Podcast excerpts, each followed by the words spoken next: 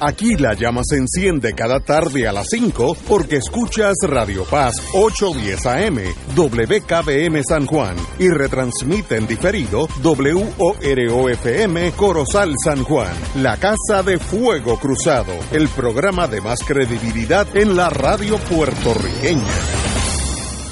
Esta emisora y sus anunciantes no se solidarizan necesariamente con las expresiones que escucharán en el siguiente programa. Son las 5 de la tarde, hora de escuchar Fuego Cruzado, el programa de más credibilidad en la radio puertorriqueña, en las voces de Ignacio Rivera y sus panelistas invitados con su discusión política dinámica e incisiva de los acontecimientos más importantes del momento. Fuego Cruzado comienza ahora. Amigos y amigas, vamos a empezar un viernes. Lo bueno del viernes es que está casi pegadito al sábado y luego un poquito más separadito al domingo. Así que mañana y el domingo yo relax, disfruto la vida. Eh, antes que todo, eh, tenemos con nosotros como, como los viernes de hoy en adelante Alejandro Torres Rivera y Yello Ortiz, José Ortiz, Ortiz Daliot. Un, un privilegio tener los dos aquí. No, y para nosotros también poder contar con tu presencia y con una persona invitada que está por Y aquí. tenemos, no, Saludos hasta los dos. Saludos, Yeyo. no es la persona invitada, es parte de lo que es Fuego Cruzado, que es Marilu Guzmán, Saludos. que aunque ella ha cogido un libro of saludos, absence, se lo saludos. estamos descontando. Sí, sí, a- a- eh, pero es un libro of absence, tú sabes de esa cuestión laboral. Eh, ella regresa acá full time ya mismo, así que de verdad que... Saludos a todo el mundo y gracias, este Ignacio, por la invitación. No, no, yo hace unos días alguien me dijo, oye, eh, qué pocas mujeres hay en Fuego Cruzado. Yo no lo había ni pensado. Wilma nada más. Wilma y tú. Ajá. No, pero es yo que cuando pa- vengo. pero es que en realidad ya tú no estás entre comillas, pero para mí está. Entonces, pues para mí no es que hay dos, no, solamente hay una. Y va, en verdad. Así que tenemos que mejorar, eh, mejorar eso. Si las mujeres tienen el 52% de la población, deben tener el 50 el 52% de la participación en todo. La lógica, ¿no? el no, mundo no. sería distinto. Oye, oye, Bueno, es que muchas, hay muchas corriendo ahora y aspirando para la legislatura. Oye, sí, sí. En la legislatura van a ver un montón. Bueno, eh, lo harán mejor que nosotros porque nosotros a cada rato nos arrestan. Así que, así que- No hable de arresto, que por ahí hubo una involucrada. Sí. Tenemos al doctor Cabanilla para que nos diga si, te- si podemos salir mañana al patio o si nos que- quedamos dentro de la casa. Doctor Cabanilla, muy buenas tardes. Patio de Casa Blanca. Sí, saludos a todos. Dígame, ¿por dónde es que estamos? Pues mira, esto está medio, medio loco la, la estadística porque, por ejemplo,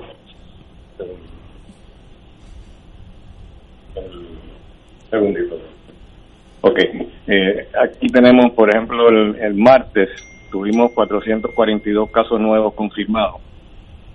Y el miércoles teníamos 70 y después el jueves 18 y hoy tenemos 251 que son las fluctuaciones esas que, son este, absurdas y que yo creo que, son realmente yo creo que son fluctuaciones artificiales. Así que no no sé qué, cuánta atención ponerle ponerle a esa, a esa cifra. Pero de todas formas no parece que está disparándose lo- el, número de casos en cuanto a las muertes, pues sí, han habido más muertes hoy. Hacía tiempo que no habían tantas muertes. De hecho, yo creo, yo creo que yo creo que es el día que más que, más muertes se han reportado. Fueron 17 en- en- confirmadas. Eh, Realmente, si cuentan las que son confirmadas y no confirmadas, son 20, 20 muertes. Eh, lo que me, me- extraña es este, que teniendo eh, tratamientos más efectivos y que nos, y que nos habían dicho que la mortalidad había bajado de un, de un 10% en junio a un 2.5% a- en agosto, eh, porque ahora de momento pues empiezan a haber más muertes, pero de nuevo eso puede ser algo también artificial, no sé si esto es realmente cuánto tiempo para atrás es que cuentan esas muertes, si fue la última semana o los últimos dos días, eso no, no, no nos queda claro. Usted Pero- tiene, pero, doctor, usted tiene un porcentaje de mortalidad la, de, de 100 personas que cojan eh, coronavirus en Puerto Rico, estoy hablando, eh, Sí. ¿cuántos están enfrentándose a la muerte? De 100, ma- eh, estoy hablando en números generales. Sí, pues sí, eso es lo que estaba mencionando precisamente, que hay un hay un grupo que, que consultores que se llama DGF eh, que han calculado la tasa de mortalidad y nos dijeron que en junio era un 10% de los pacientes que se enfermaban morían de COVID y eso ha bajado hasta 2.5%. Eh, pero de momento como que están habiendo más muertes, pero de nuevo eso puede ser algo artificial pero sí parece que, que la mortalidad ha bajado de forma significativa. ¿A qué se debe? Pues no sé, yo creo que sabemos manejar los pacientes mejor que antes. Estamos usando eh, cortisona eh, que antes eh, no, se, no se indicaba, antes se decía que estaba contraindicado el uso de cortisona, pero hemos aprendido que ese no es el caso, que se debe usar, pero hay que saber cuándo usarla y, y cómo usarla, ¿no? Así que yo creo que eso debiera debiera realmente resultar en una mortalidad eh, bastante baja, que es lo que estamos viendo, como un 2.5% nada más. Entonces, en cuanto a la ocupación de camas, pues se ha mantenido bastante estable. Camas en general, tenemos 57% de ocupación de camas. Eh, en cuanto a la unidad de intensivo, que, que siempre es una preocupación que se nos vayan a acabar las camas de intensivo y cuando yo mencioné una vez que llegábamos a 70% que había que preocuparse y hace unos cinco días atrás llegamos a 70% pero después bajó y hoy mismo pues estamos en 69% así que subió subió un poquitito pero hay que ver este, cómo sigue esa tendencia.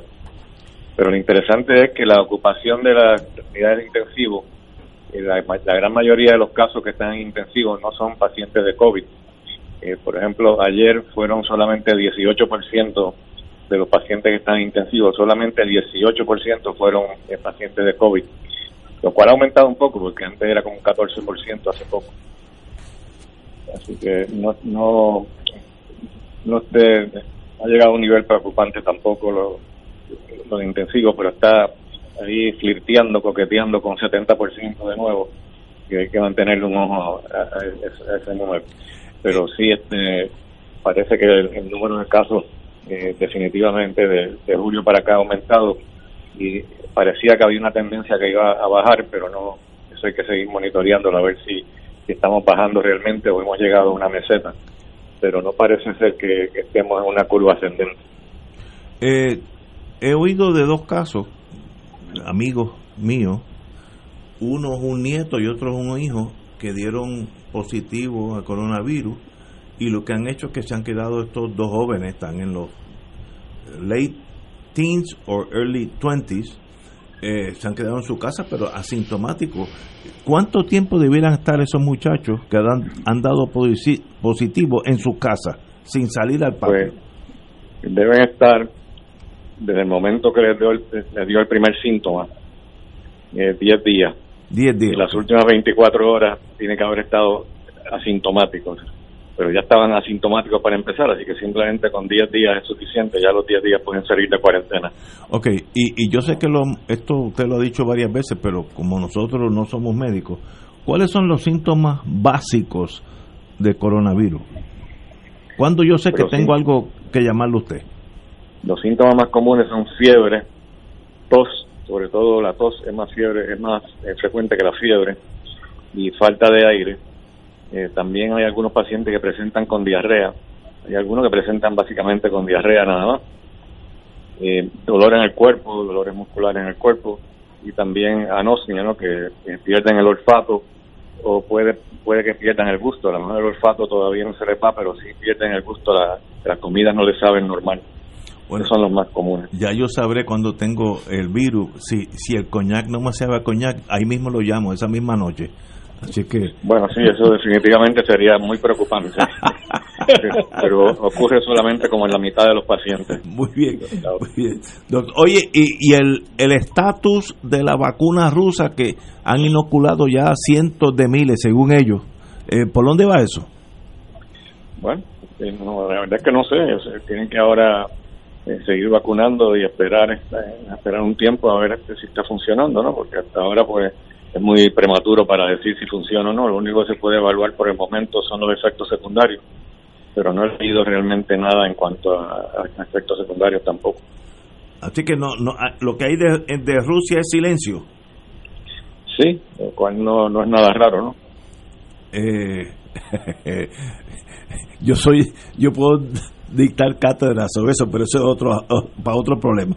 Eh, Lo interesante es que en Cuba han, han desarrollado su propia vacuna y, y ya empezaron a vacunar hace ya como una semana empezaron a vacunar también con su propia vacuna. El, el, el, el nivel 3S ya que es casi ya para tirarlo al mercado o ya ya lo están tirando al mercado. ¿A quién te refieres? A Cuba, Cuba. Bueno, Cuba tiene un mercado capitalista, así que están vacunando su propio su propia población. Okay. Hasta donde yo sé no están, no están vendiendo la vacuna. Muy bien. Eh, me dice el ex senador Pepe Varela, pregúntale sobre, sobre ex representante. Ex representante, perdón, sobre caminar los domingos, eh, si eso, eh, si uno camina solo eh, por un parque, etcétera, si eso con las mascarillas o sin las mascarillas, ¿eso es problemático, sí o no? No debiera serlo en absoluto, pero sé que la gobernadora sí. mandó policía la semana pasada, en el fin de semana, a monitorear eso y estaban dando las amonestaciones a todo el mundo que estuviera caminando sin mascarilla. Pero realmente, si uno está caminando solo, pues no, no debiera haber ningún problema, después que esté guardando la distancia de seis pies y si estás caminando con tu esposa tampoco debe haber problema. Seguro. Claro, que el problema es que el policía no sabe si es tu esposa o quién es. Tendría que estar parando a todo el mundo que está caminando en grupo, pero si estás con tu esposa, pues guarda seis pies de distancia, pero yo no veo razón para que no puedan caminar sin mascarilla. Y porque la, la, orden que está vigente los domingos no se puede salir, punto. No, y en el caso de Pepe, él pasó por esa experiencia.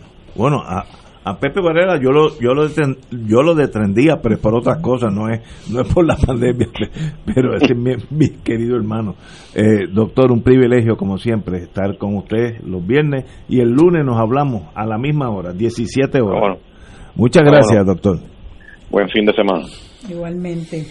Igual doctor. Bueno pues señores vamos a una pausa y empezamos el programa vamos a hablar de eh, los congresistas demócratas Nidia Velázquez y Alejandra Alexandria Ocasio y Puerto Rico. Vamos a una pausa. Fuego Cruzado está contigo en todo Puerto Rico. La tecnología avanzada al cuidado de su salud tiene un nombre. Advanced Imaging Interventional Center. Siempre con innovadores servicios en radiología diagnóstica y un personal certificado brindándole confiabilidad con resultados más certeros en todas sus pruebas. Ofrecemos MRI, tomografía computadorizada, angiografía digital, neuroradiología, sonografía y ahora con nuestro nuevo servicio avanzado de PET-CT para pruebas de alta eficiencia. Advanced Imaging, edificio Arturo Cadilla, Centro Médico San Pablo Bayamón, 269-2442. 2.6 millones de autos en Puerto Rico, algunos de ellos con desperfectos.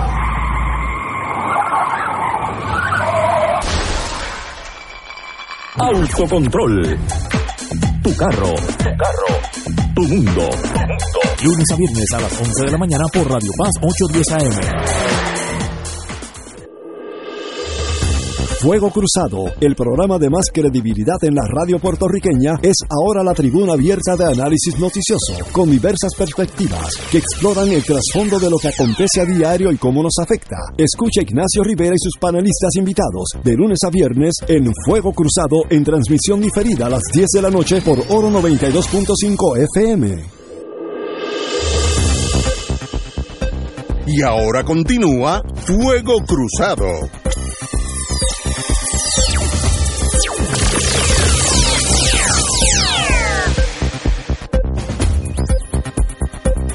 Regresamos, Boys and Girls de Fuego Cruzado.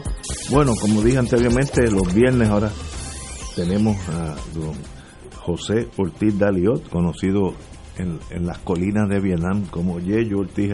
Ortiz. Bastante, donde yo estaba no había colinas, muchachos. Así, estamos en, la, en, las planicies, muy bien. Y Alejandro Torres, el profesor Alejandro Torres Rivera, y hoy como invitada, no hay que invitarla porque es parte del Fuego Cruzado, Marilu Guzmán. Así Gracias. Que, qué buen equipo tenemos. Bueno, saludos, Yello, que no te había saludado. Saludos, saludos, Marilu.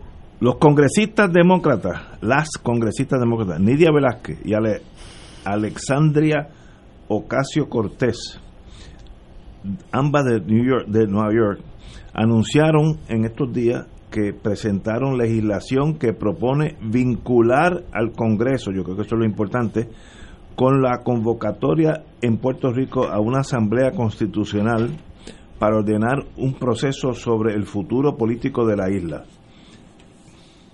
La legislación reconoce el derecho de Puerto Rico a ordenar ese proceso antes de, regularse en la isla un próximo referéndum sobre la opción de libre determinación, que seleccionen los delegados a la Convención de Estatus en consulta con una comisión bilateral del Congreso norteamericano integrada por líderes de ambas cámaras y un representante del Departamento de Justicia. Ese cuerpo, cito, en aparente referencia a la convención, desarrollará una solución a largo plazo para el estatus de Puerto Rico, sea estadidad, independencia, libre asociación o cualquier opción que no sea el actual arreglo vigente. Eh, como tenemos un profesor dedicado por muchos años a ese mundo, el compañero Alejandro Torres Rivera, ¿de qué se está hablando ahora? Bueno, Ignacio, yo tendría que empezar señalando de que no se está inventando la rueda con este proyecto, porque realmente la, la base que genera el mismo es una propuesta que se desarrolló en el año 2006, tanto en Cámara como en Senado federal, y que en el caso particular de la Cámara de Representantes fue una criatura de la congresista Nidia Velázquez junto a Luis Gutiérrez y José Serrano, y que en el caso del Senado de los Estados Unidos, el que la impulsó fue el senador Kennedy junto con Trent Lott y otros senadores incluso en ambos casos, Cámara y Senado, con participación también de congresistas y senadores republicanos. Y ese proyecto se llamaba Puerto Rico Self-Determination Act y planteaba el mismo algo muy similar a lo que plantea el de ahora, que se reconoce el derecho del Estado Libre Asociado de Puerto Rico a convocar a una convención constitucional a través de la cual el pueblo de Puerto Rico puede ejercitar su derecho a la libre determinación y establecer los mecanismos para que el Congreso considere su decisión. En aquella ocasión se establecieron definiciones de libre determinación donde se incluía un nuevo o modificado Estado Libre Asociado, estadidad o independencia. Eso cambia en este proyecto de ahora. Pero además en aquel proyecto se reconocía la autoridad inherente del gobierno de Puerto Rico para convocar y en efecto expresamente autorizaba a que se convocara a una convención constitucional a través de delegados electos para establecer los mecanismos para la libre determinación. En esta ocasión, el proyecto que se está presentando por parte de estas dos eh, congresistas, pues supone elementos similares, fundamentales, reconociendo el que los puertorriqueños y puertorriqueñas tenemos ese derecho natural a autoconvocarnos con miras a establecer un mecanismo donde eventualmente el Congreso reconozca opciones de libre determinación fuera de la cláusula territorial de los Estados Unidos. Pero además ese proyecto crea una estructura que esa estructura va a ser la otra parte en cualquier tipo de proceso de negociación, que es una comisión congresional que tendría a su cargo con la composición de los representantes de los comités de energía eh, y de recursos naturales en Cámara y Senado, junto con una representación de la rama ejecutiva del Departamento de Justicia, la función de dialogar, discutir con el lado puertorriqueño aquellas fórmulas u opciones de libre determinación que se generen fuera de la cláusula territorial de los Estados Unidos y de ese proceso de diálogo y negociación eventualmente poder presentarle una opción de libre determinación que el Congreso tendría la obligación de considerar y de aceptar la misma, pues entonces emitir una resolución concurrente en la cual se tome la decisión final con relación al estatus de Puerto Rico. Me parece que es una propuesta que es importante eh, tenerla presente. Uno podría identificar una serie de puntos que son de importancia. Por ejemplo, se reconoce el derecho de los puertorriqueños a convocar esa asamblea de estatus y establecer el mecanismo que lleve a que el Congreso tenga que reconocer eh, las opciones. Segundo, destaca el método de asamblea como el mecanismo idóneo para en conjunto deliberar y negociar a nombre del pueblo de Puerto Rico con el Congreso de los Estados Unidos. Tercero, plantea que los delegados tienen que definir opciones de libre determinación que deben estar fuera de la cláusula territorial de la Constitución de Estados Unidos, pero además, Ignacio, y también sigue siendo algo importante, se supone que se elaboren los planes de transición bajo cada una de las fórmulas que se definan. Tiene como elemento fundamental que no estaba en el proyecto del 2006 el reconocimiento de que Estados Unidos está obligado y tiene el deber de cumplir con el Pacto Internacional de Derechos Civiles y Políticos, que es un pacto que Estados Unidos ratificó, que se recoge en resoluciones de las Naciones Unidas y que una de las cosas que le imponen a los países que han suscrito ese pacto y que forma parte de lo que se llama the Law of the Land en los Estados Unidos, le impone la obligación de viabilizar el ejercicio de la libre determinación, en el caso nuestro, eh, como país. Además establece un proceso que define eh, el propio proyecto como comprensivo e ininterrumpido de diálogo entre la Convención de Estatus con delegados puertorriqueños y lo que sería la Comisión Negociadora Congresional Bilateral, donde si se diera la situación, donde como el Congreso se escoge cada dos años, no se terminara el proceso en un Congreso, la convención puede volver a autoconvocarse para volver a plantearle al siguiente Congreso la continuidad de esas negociaciones. Eh, como dije, eh, integra en esa comisión negociadora de Estados Unidos a los dirigentes de mayoría y minoría del Comité de Energía y Recursos Naturales de la Cámara y la correspondiente parte en el Senado, junto con un representante del Departamento de Justicia que tiene que contar con el aval de los líderes en Cámara y Senado de esos de tanto mayoría como minoría. Correcto. Y además define cuáles van a ser los deberes y las funciones de esa comisión negociadora y señala que lo que resulte del proceso como opción de libre determinación tiene que someterse a los puertorriqueños para que en referéndum se expresen a favor o en contra como resultado final. Eh, y eh, siempre está el mecanismo de reserva, que el pueblo si no está de acuerdo con lo que viene de allá para acá, pues le vota en contra. Me parece a mí que, que si uno examina cuál ha sido la reacción que han tenido dirigentes del Partido Nuevo Progresista, pues realmente más que de rechazo, lo que reflejan es el temor a que este tipo de mecanismo coge, coja vuelo, sobre todo ante un escenario en el cual en unas elecciones que hay ahora en noviembre pueda mantenerse esa mayoría del Partido Demócrata con la influencia que tienen estas dos congresistas dentro de lo que es la delegación demócrata en el Congreso, me parece que si se mantuviera como comisionada residente Jennifer González, pues se va a encontrar con una muralla en términos de impulsar los proyectos que ella quiere impulsar para la estadidad, pero de otro lado me parece que si el que resultara electo fuera Aníbal Acevedo Vilá, que fue parte activa en la formulación de la propuesta del 2006 y ha estado involucrado en la formulación de la propuesta que hoy están presentando estas dos congresistas, pues tiene una cancha abierta para mover la bola de lado a lado de cancha eh, en lo que es eh, este proyecto de ley. Y me imagino que si resultara electo presidente de los Estados Unidos Joe Biden, pues eso le añade un ingrediente adicional al proceso desde el punto de vista de la, del posicionamiento del Partido Demócrata.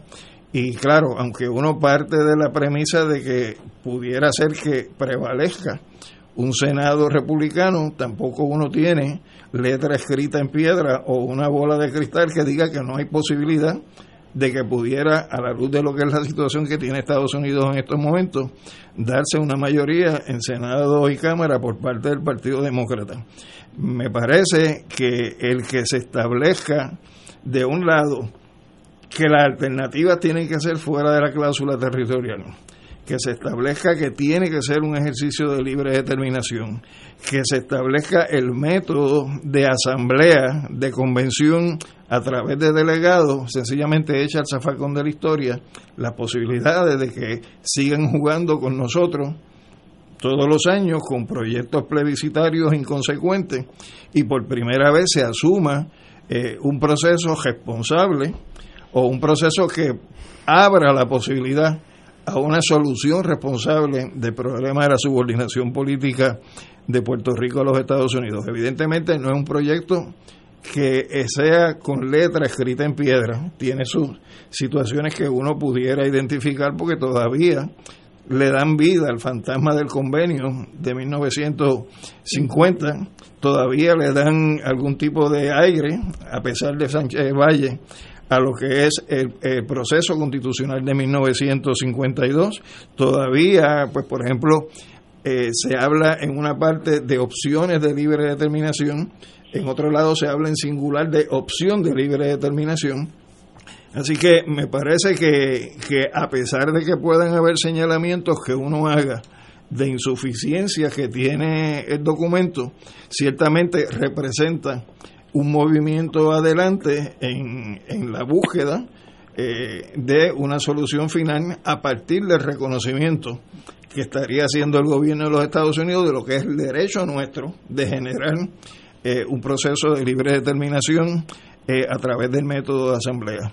Así que eso pudiéramos quizás ampliar elementos en turnos posteriores, pero creo que esa es la, la virtud, el elemento positivo que uno pudiera identificar en esta propuesta. Y por eso es que digo que la reacción que ha tenido el PNP o líderes del PNP, eh, sencillamente eh, descartando esa posibilidad, más que un planteamiento político, es una expresión de miedo a lo que pueda ocurrir de aquí en adelante. Interesante. Vamos a una pausa, amigos, y regresamos con Yello Ortiz Daliot, que también sabe de esto un poquito. Vamos a una pausa. Fuego Cruzado está contigo en todo Puerto Rico.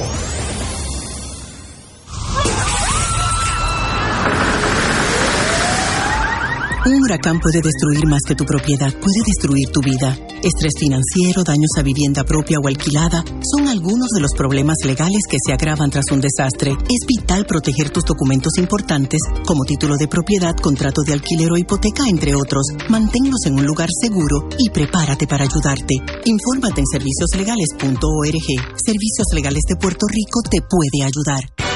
Buenos días familia. Es la casa a la que siempre puedes llegar sin invitación. A las 10 de la mañana, Judith Felicie es tu anfitriona para conversar sobre medicina, psiquiatría de niños y adolescentes, artes, derecho, valores y fe. Todos los días por Radio Paz 810 AM. Buenos días familia. Donde una conversación parece demasiado corta. Buenos días familia. De lunes a viernes por Radio Paz 810 AM.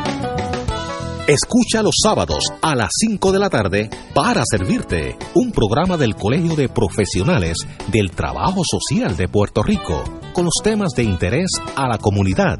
Recuerda, los sábados a las 5 de la tarde para servirte por Radio Paz 810. Radio Paz te ofrece el mejor motivo para levantarte temprano y disfrutar el comienzo de un nuevo día de lunes a viernes con Enrique Liboy y Radio Paz en la mañana. La dosis perfecta de noticias, deportes y éxitos musicales de todos los tiempos, humor y curiosidades, calendario de actividades y tus peticiones musicales por el 787-300-4982. Conéctate con el 810 AM de lunes a viernes con Enrique Liboy y Radio Paz en la mañana. Y ahora continúa Fuego Cruzado.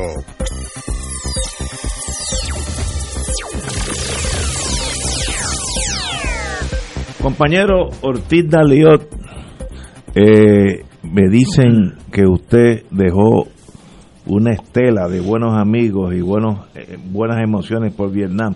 De un día de eso vamos a tenerlo aquí cuando se vaya la pandemia para que intercambiar anécdotas. Oye, Ignacio, de los de los yo recibí yo recibí a don Luis Aferré, que era gobernador en Tonksonuk Air Force Base. En Tan- En sí, sí, me acuerdo. Así que Wow. Sí, Pero, podemos de- hablar de un eso. día de eso cuando pase todo esto, pero ahora estamos hablando del proyecto de nuestras, nuestras, porque yo seguida me sale el nacionalismo, que está latente en mí, como dice Eduardo Lalo. Eduardo en su genialidad me dice, yo tengo dos lados. A, que es el puertorriqueño, el de verdad, y B, que es el anglosajón. Entonces yo- él me dice, ¿tú, ¿en qué lado tú estás? A o B. ¿Tú le dices qué más? Pues, pues Yello, dime. Pues mira, Ignacio y Alejandro y, y Marilú y pueblo que nos escucha, yo yo concurro con todo lo que dijo el compañero Alejandro Torres, Eh, pero quería significar dos, dos asuntos. Uno, el momento en que radica este proyecto Nidia y Alexandria. Saben que están al final de una sesión congresional porque todos los proyectos y todos los asuntos legislativos del Congreso, de este Congreso, terminan el 31 de diciembre del 2020. ¿Por qué haberlo radicado en este momento a par de meses de las elecciones en Puerto Rico y nacionales? Y obviamente esto es especulación mía porque no he podido hablar ni con Nidia ni con Alexandria. Pero creo que una de las razones que motivó a estas dos congresistas radicarlo en este momento es enviarle una señal al pueblo de Puerto Rico de que el Congreso ahora tiene un genuino interés en atender el asunto de la descolonización de Puerto Rico y que el embeleco de noviembre 3 ideado por el PNP no tiene legitimidad porque no se tomó en consideración solamente a un partido, que es el Partido Nuevo Progresista. Así que esa señal es importantísima y obviamente cuentan con que el pueblo de Puerto Rico se manifieste a favor del no el 3 de noviembre de este año para darle obviamente mayor validez al proyecto que ellas radicaron. Así que eso yo creo que es bien importante en ese sentido. Ellas tendrán que radicar el proyecto de nuevo cuando empiece el próximo Congreso a, a- eh, en enero o en febrero del año que viene y posiblemente algunas de las observaciones que hizo Alejandro y que han hecho otras personas que no son obviamente del Partido Nuevo Progresista se tendrán que incluir en el proyecto porque yo creo que se puede perfeccionar o afinar ciertas cosas del proyecto. Particularmente, el proyecto en ningún sitio habla de la palabra descolonización. Yo creo que es importante en algún sitio mencionarlo. Y de los asuntos que han tenido en las Naciones Unidas desde el 72 para acá, que ha habido una reunión anual sobre el Comité de Descolonización. Yo creo que hay que citar en algún momento estos trabajos de las Naciones Unidas como parte de los findings de la sección 2 del proyecto de Nidia y de Alexandria. El otro aspecto que quiero mencionar es el del Partido Popular Democrático. Como ustedes bien saben, el candidato a la gobernación, eh, don Charlie Delgado, alcalde de Isabela, ha dicho que quiere atender el asunto del estatus con calma, con calma y dentro del Partido Popular, no hacerlo ni un asunto de campaña ni un asunto de prioridad, sino con calma. Yo creo que esto lo que hace es acelerar ese procedimiento interno del Partido Popular y no le va a quedar otra alternativa al candidato Charlie Delgado de atender el asunto del estatus y no solamente en la campaña, sino si, si logra prevalecer como, co- gobernador de Puerto Rico, de atenderlo como prioridad, ya que ese proyecto en el Congreso no se podrá ignorar y teniendo si sale Aníbal Acevedo Vilá, comisionado residente en Washington, que sabemos que lo va a impulsar, así que le quita la calma, le quita el despacito eh, eh, como himno del Partido Popular la canción de Fonsi. Así que eso también es importante. Lo otro que hay que significar es, el Partido Popular ha dicho que quiere un un estatus no territorial y no colonial y, siguen y siguen eh, repitiendo esa esa frase célebre, ¿no? Y yo soy de la teoría que cualquier cualquier acuerdo, cualquier nombre que le quieran dar a la nueva definición de ELA o a lo que quieran decirle, será un pacto de libre asociación porque no hay otra alternativa. O sea, la soberanía de Puerto Rico o la tiene Estados Unidos como la tiene ahora, o la tiene Puerto Rico bajo la independencia o bajo la libre asociación. No hay otras alternativas en términos de dónde reside la soberanía del pueblo de Puerto Rico. Así que la única alternativa, independientemente de las palabras que diga el presidente del Partido Popular o sus candidatos a puestos electivos, será libre asociación. Y yo creo que sería meritorio para el Partido Popular empezar desde ahora a educar al pueblo popular sobre qué significa la libre asociación y tratar de quitarle eh, la, la definición que le ha querido dar el PNP y otras y otras personas de que eso es la independencia. Si fuese independencia, no sería una alternativa o una opción separada de la independencia, según ha significado las Naciones Unidas en la resolución 1541. Compañero, eh, estoy de acuerdo con tu análisis, muy correcto. Eh, si discrepamos o no, pues eso es para otras consideraciones muy personales, pero con nosotros la compañera, miembro de Fuego Cruzado, María Lourdes Guzmán. Pues mira, Yello, tú que estás mencionando muy acertadamente que el Partido Popular debería empezar a, a orientar, ¿verdad? Y a educar sobre lo que es la libre asociación, yo te digo con el corazón en la mano, suerte con eso.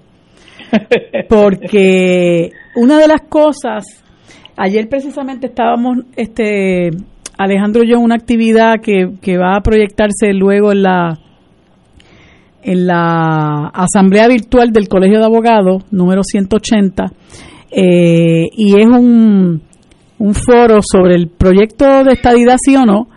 Eh, y una de las cosas que, que yo planteaba como una preocupación es el hecho de que, si, como decía el compañero Fernando Martín, que también estaba allí, el estatus a los PNP los une y el estatus a los populares los divide. Y entonces los divide porque ellos, como decía mi querido amigo Carlos Gallizá, ellos no tienen brújula, no tienen norte, no tienen definición y ellos eh, giran alrededor de esa, de esa indefinición. Y por eso le llaman la casa grande. Yo mismo le dije a, a, Vega Ramos que pues que me parecía que eso era una cosa eh, un poquito eh, incoherente porque eh, mucha gente de la base del Partido Popular eh, se siente desmoralizada precisamente porque no ven en, la, en el liderato del Partido Popular un, un compromiso, una eh, voluntad de definirse de hacia dónde va el Partido Popular en términos del estatus. Entonces uno los ve como una organización este, puramente reformista. De hecho, hace unos meses largos escuché al alcalde de Coamo, de, perdón, de Coamo no, de, de Calley, decir eh, en tantas palabras, yo soy reformista. Y entonces tú tienes un montón de gente en el liderato del Partido Popular que es reformista, gente que viven bien en la colonia, que no les importa que la colonia ha representado para nosotros los puertorriqueños y puertorriqueñas casi un 49% y cuidado si más de gente viviendo en niveles de pobreza, un eh, una enorme emigración de nuestro país, eh, porque simple y sencillamente eh, el modelo de, económico de Lela, pues fracasó, ¿verdad? Y más aún cuando, cuando este estaba sustentado en esa sección 936 del Código de Rentas interna federal y sencillamente lo, lo borraron de un plumazo sin que hubiera un plan B y ya hemos visto luego del periodo de face out que le, que le llaman lo que hemos estado sufriendo, lo que hemos estado viviendo, las decenas de miles de empleos que se han perdido, eh, las empresas que se han marchado eh, y entonces tú escuchas a pesar de eso, a pesar de todo lo que estamos viviendo, eh, a pesar de lo que ocurrió en el año 2016 con Sánchez Valle, a pesar de que gracias a precisamente al estatus que estamos viviendo ahora mismo, nos impusieron una ley promesa que trajo consigo la imposición a su vez de una junta de control fiscal que ya sabemos lo que ha significado para nuestro país en cuatro años. Y por favor, Ignacio, nunca me invites cuando venga Natalia Yaresco. Cierro la cita. Este, eh, pues qué bueno eh, que no vengo ese día. Pues eh, a pesar de todas esas cosas que son verdades que nos han azotado la cara, tú escuchas gente del liderato del Partido Popular diciendo de manera muy oronda, yo soy estado librista. Me recuerdo el otro día había a Tatito Hernández haciendo alarde de que yo soy el Estado librista y no nos vayamos lejos. ¿Cuál era la carta de presentación de Batia eh, en su campaña? Lo dijo con la boca de comer en uno de los, en uno de, en uno o más de los debates. Aquí el único Estado librista soy yo. Pues mire a dónde fue a parar con su Estado librismo. Porque con todo y que piensan que con eso ponen una pica en Flandes, Eduardo Batia sacó cerca del 25% de los votos en estas primarias.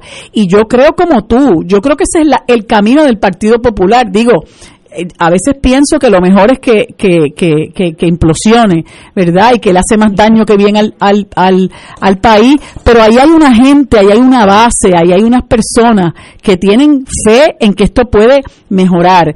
Pero con ese liderato que tienen ahora mismo, que celebra el Estado Libre Asociado, todavía, con todo lo que eso ha representado para nuestro país después de, ¿qué? 68 años, 68 años. Este, pues entonces se han convertido desafortunadamente en la retranca de ese partido y a veces uno dice, bueno, ¿cómo vamos a trabajar un asunto como la Asamblea Constitucional de Estatus que parte de la premisa de que las opciones son no coloniales y no territoriales? Y entonces, ¿dónde vamos a dejar el ELA? Que precisamente eh, eh, eh, en, es, es un estatus que ha permitido que el Congreso tenga poderes plenarios sobre nuestra nuestro país eh, y que y que nos une a ellos, ¿verdad? La cláusula territorial, que precisamente en virtud de la cláusula territorial es que se aprueba la ley promesa. Este, pues, pues yo pienso que ese es un, un esfuerzo eh, que ojalá que dé fruto. Eh, me desanima un poco porque también escuché a Charlie Delgado decir en uno de los debates, yo no creo en la libre asociación. Este, pero decía por otro lado, yo soy soberanista. Entonces uno dice, bueno, o te haces rolo o te haces papelillo, porque también está la posición del fenecido licenciado Héctor Ferrer, que hablaba de lo que dice la resolución 2625, que habla, y Alejandro me puede corregir, de cualquier otra opción que el pueblo pudiera... Pero, lo que pasa es que esa es la parte que él cita. En efecto, dice eso. Sí. Pero si tú vas al contenido del documento, el documento plantea que es una reafirmación de la 1514 y la 1514 y que tiene que haber soberanía para que pueda es de ejercicio de libre determinación, por lo tanto tú no puedes decir que estás ejerciendo la libre determinación escogiendo mayoritariamente por voto la colonia. Claro. Pero me parece, me parece que ese, ese, esa visión eh, conservadora, retardataria de ese liderato del Partido Popular se agarra hasta de un clavo caliente y esa es precisamente de ahí emanaba esa teoría de Héctor Ferrer que muy bien desmonta eh, eh, Alejandro eh, que tiene que, que es una que es una obviamente una opción distinta quizás a la que se puede a las que se pueden contemplar en la resolución 1541 pero que tiene que emanar también de un ejercicio de libre determinación. Así que este esa es mi, mi preocupación con el Partido Popular que el y yo lo he planteado aquí montones de veces que el Partido la base del Partido Popular tiene que exigirle a ese liderato que tiene que eh, ponerse a la altura de los tiempos y seguir planteando como con, con, el orgullo con el que lo plantean, que son estado libristas, pues mire, lo que están realmente es representando que son los abanderados del inmovilismo. A mí me gustaría, Ignacio, si tú me permites chocar una idea con Yello, a ver cuál es la aproximación que ellos tiene a esto que para mí es una hipótesis.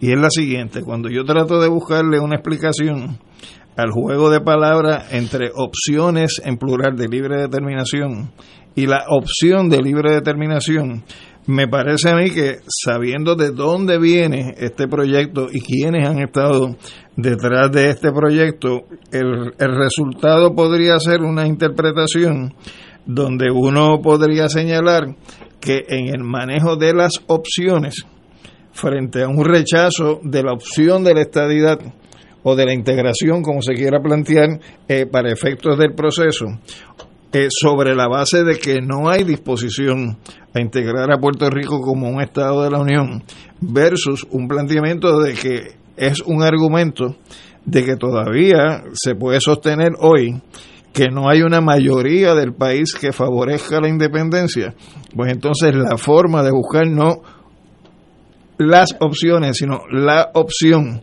sea tratar de empujar un proceso de libre determinación.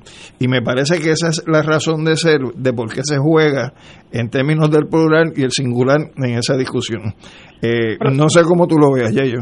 Yo, yo, creo, yo creo que al final del día, Alejandro, eh, Marilú y Ignacio y pueblo que nos escucha, eh, la pregunta va a ser, ¿dónde reside la soberanía? Porque para que sea descolonizador no puede residir como ahora en los Estados Unidos. Y para que resida en Puerto Rico fuera de la estadidad solamente hay dos opciones. Así que si si el Partido Popular es sincero y le habla con sinceridad al pueblo de que en realidad quiere una opción no colonial y no territorial, que esas son las frases que usa todos ellos, pues entonces no queda otra alternativa que la soberanía tendrá que residir en el pueblo de Puerto Rico para que esté fuera de la cláusula territorial y solamente hay una opción más allá de la independencia, que es la libre asociación, como le quieran llamar, 15, 24, lo que esto es definición de, de Lela, como le quieran llamar, perfecto. Termina ahí, no hay otra alternativa. Y de hecho, la posición histórica del colegio es esa que la soberanía implica que la fuente primaria y última de poder reside en el pueblo, en el pueblo nuestro. Tenemos que ir a una pausa y regresamos con este tema. Yo tengo que algo que añadir, le voy a tirar a, tal vez un, un martillo a la vitrina, pero vamos a una pausa, amigos. Fuego Cruzado está contigo en todo Puerto Rico. En Radio Paz 810 AM agradecemos las contribuciones de nuestros oyentes recibidas a través de ATH Móvil durante esta larga cuarentena, que nos ha permitido mantenernos en el aire a pesar de la difícil situación económica que nos ha golpeado duramente. Permanecemos a flote, pero cada vez es más cuesta arriba la misión de seguir operando este ministerio radial al servicio de nuestros hermanos en la fe y nuestra iglesia. Ahora más que nunca necesitamos de tu solidaridad. Entrando a la aplicación ATH móvil de la siguiente manera. Paso número uno, marca Pay Business. Paso 2, busca Radio Paz 810. Número 3, escribe la cantidad del donativo. Y número 4, presiona enviar. Muchas gracias por tu ayuda y mil bendiciones ahora y siempre. Fanático del deporte, la mejor información y el mejor análisis lo escuchas los sábados a las 2 de la tarde por Impacto Deportivo con Javier Sabat y el más completo elenco en deportes por Radio Paz 810 AM y en las redes sociales Facebook Impacto Deportivo Radio PR Twitter e Instagram Impacto underscore Deport juntos, impactando el deporte nacional. Te invitamos todos los domingos a la una de la tarde por Radio Paz 810 AM y los sábados a las 7 de la mañana por Oro 92.5 Cuidando la Creación con la hermana Lisi y sus colaboradores. Entrevista, mensajes educativos y dándole voz a grupos que ayudan a cuidar la creación en el mundo. Recuerda por Radio Paz 810 AM, una de la tarde, domingo, sábado por Oro 92.5 FM a las 7 de la mañana. Equino Musical, el único programa radial dedicado al mundo del caballo y su gente. Todos los lunes de 9 a 10 de la mañana por Radio Paz 810 AM con Manolo Almeida. Hablamos de caballos porque sabemos de caballos. Y ahora continúa Fuego Cruzado.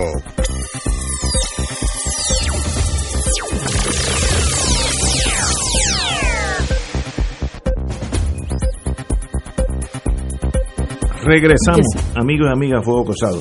Yo, yo tengo una eh, caveat, que es una, una limitación a este proyecto de la compañera puertorriqueña Nidia Velázquez y Alexandria Ocasio, que es que el parte de prensa dice han presentado legislación que propone vincular al Congreso con la convocatoria de Puerto Rico a la Asamblea Constituyente. Yo congresista, era el lado B, según Eduardo Lalo, el lado B mío.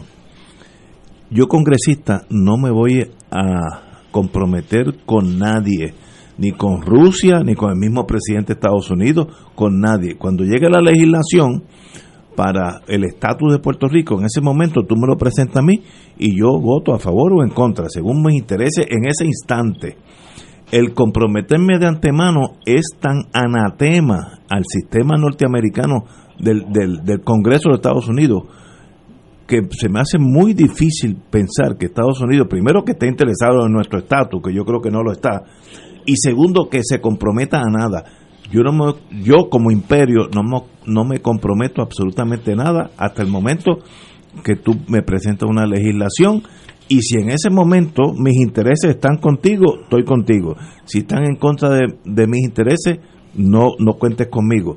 Yo lo veo así de sencillo, pero tal vez el profesor aquí tenga algo que decir. Lo, que pasa, Ignacio, es que estás leyendo del parte de prensa y no, y no estás leyendo del proyecto de ley. Okay. El proyecto de ley te dice en la, la sección segunda, inciso 7, y estoy traduciendo sobre la marcha al español, Estados Unidos tiene la obligación legal de cumplir con el artículo primero del Pacto Internacional sobre Derechos Civiles y Políticos que establece que todos los pueblos tienen el derecho a la libre determinación y por virtud de ese derecho escoger libremente y determinar su estatus político de manera libre y perdón y de manera libre perseguir eh, su desarrollo económico, social y cultural. Más adelante te dice que se crea una comisión negociadora del Congreso porque si no, la convención constitucional que nosotros hagamos nos coloca hablando con una pared. Tú tienes que tener un interlocutor de la otra parte. Y lo que decide esa comisión es con quién uno va a estar estableciendo los procesos de negociación. Una vez se decantan esas fórmulas o se llega a una fórmula, pues entonces el Congreso que es un país de Estados Unidos, que es un país soberano, tiene el derecho de tomar la decisión que le venga en gana, porque no está amarrado de antemano. Pero nosotros, desde el punto de vista de convención, también tenemos el, el mismo derecho. Y lo que se está planteando es que se llegue a un punto de encuentro precisamente para que Estados Unidos pueda cumplir con ese artículo 1 de la Convención Internacional sobre Derechos Civiles y Políticos.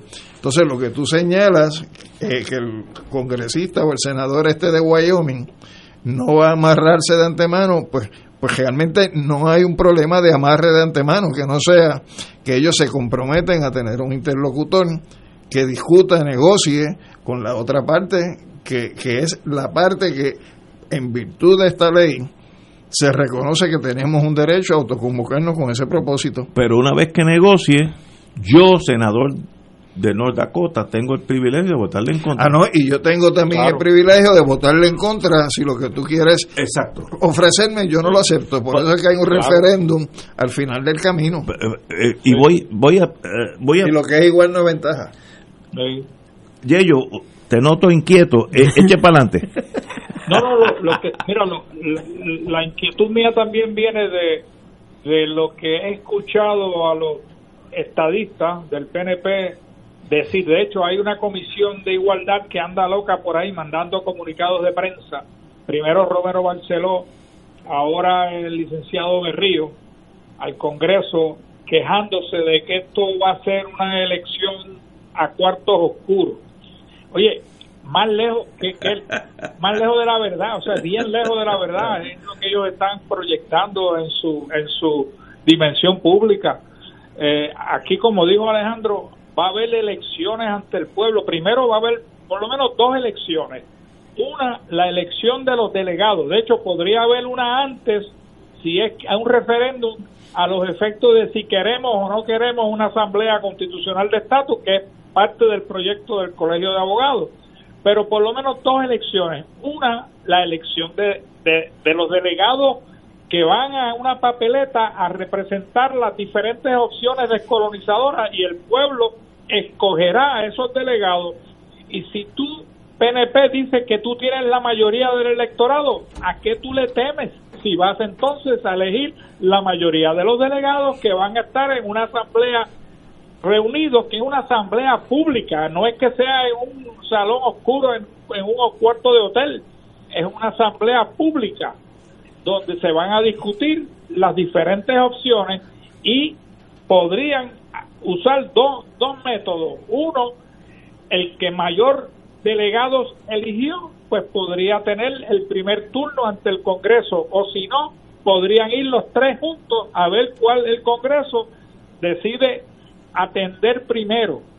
Y después, después que el Congreso finalmente acepta, si acepta, habría otro referéndum para aceptar la fórmula final de descolonización. Aquí, así que por lo menos dos elecciones, pero posiblemente tres. Así que yo no sé por qué tanto temor le tiene el PNP a este proceso, que yo creo que es mucho más abierto, mucho más eh, participativo, mucho más deliberativo que la porquería de plebiscito que nos atragantaron para el 3 de noviembre, donde solamente participó un partido político. Además, que, además que hay una premisa de ignorancia histórica, porque precisamente ese método de asamblea que se está proponiendo o de convención fue el que ellos utilizaron en el desarrollo constitucional de Estados Unidos para ser el país que es hoy. Porque así fue como se desarrollaron los congresos continentales. Fue con delegados que se escogieron para deliberar y acordar. Ah, que al final del camino se terminó en algo que no estaba al comienzo, que fue una declaración de independencia, pues desde la perspectiva mía que bueno, pero ¿por qué le tienen que temer a lo que es el método que históricamente parió a ese país? Y a mí me parece, me parece, me parecen irresponsables las expresiones de Pedro Pierluisi cuando eh, lo maneja de forma tan liviana y le dice a una periodista, no recuerdo si fue a Mili Méndez, le dijo, eso es bla, bla, bla, bla, bla, eso ya está trillado, esas son opciones trilladas, mire, aquí lo que tenemos que hacer es ir a votar sí o no y ya. O sea, yo creo que, que, que le falta seriedad, que le falta profundidad, que el pueblo merece un poquito más de seriedad de sus políticos, de una persona que aspira a ser eh, gobernador del país, que fue comisionado residente, que sabe que eso no es tan fácil y sobre todas las cosas cuando tiene tras de sí una carta del Departamento de Justicia de, del subsecretario, si mi memoria no me falla, Jeffrey Rosen, donde le, le da una serie de argumentos por la eh, desmintiendo premisas que se eh, exponen y se formulan en esa ley 51, como por ejemplo que el pueblo mayoritariamente ha, apoyado la estadidad, eh, hablando de que entonces nosotros podríamos irnos hacia el territorio incorporado. Eh, no, no tengo el, la ley aquí, pero hay una serie de expresiones y de aseveraciones que se hacen en ese proyecto de ley que el propio Rosen, ah, diciendo, bueno, que esto es un, un proyecto eh, eh, como lo que pasó, se pretende emular el, lo que ocurrió en el, con el caso de Hawái y Alaska, ¿verdad? Y entonces este señor Rosen desmiente todo eso este, y le hace saber eh, que, que, que esas cosas no son ciertas, ¿no? Entonces yo creo que el pueblo estadista eh, gente que cree de, de, buena fe en que ese debe ser el destino final de nuestro país, debe ser tratado con un poco más de respeto. Y precisamente la Asamblea Constitucional de Estatus, con ese proceso de la definición de las, de las eh, opciones, de las deliberaciones, pues mire, cuando usted va a negociar eso con los Estados Unidos, usted sabe a qué atenerse, pero no como ahora que usted le vende un estatus es fantasioso a los puertorriqueños y todavía no nos hemos enfrentado a la campaña que vendrá por ahí, este, le vende un estatus fantasioso a los puertorriqueños que cuando usted habla con el americano, el americano le dice, no, pero si ese no, yo no te puedo ofrecer eso. O sea, ¿y porque tú dices que es la definición final? Es que, es que eso no es correcto. Y entonces, por eso es que se sostiene, no solamente que esto es obviamente un gancho para tratar de llevar a votar mucho, mucho desafecto al PNP, sino que lo están haciendo eh, seducidos por una una visión eh, eh, engañosa de lo que sería el proceso a raíz de que ganara el sí. Tenemos aquí una pausa, amigo, y regresamos con este tema. Tengo algo que complicarle la existencia a ustedes. Regresamos. Otro martillazo. Otro martillazo. y regresamos. Fuego Cruzado está contigo en todo Puerto Rico.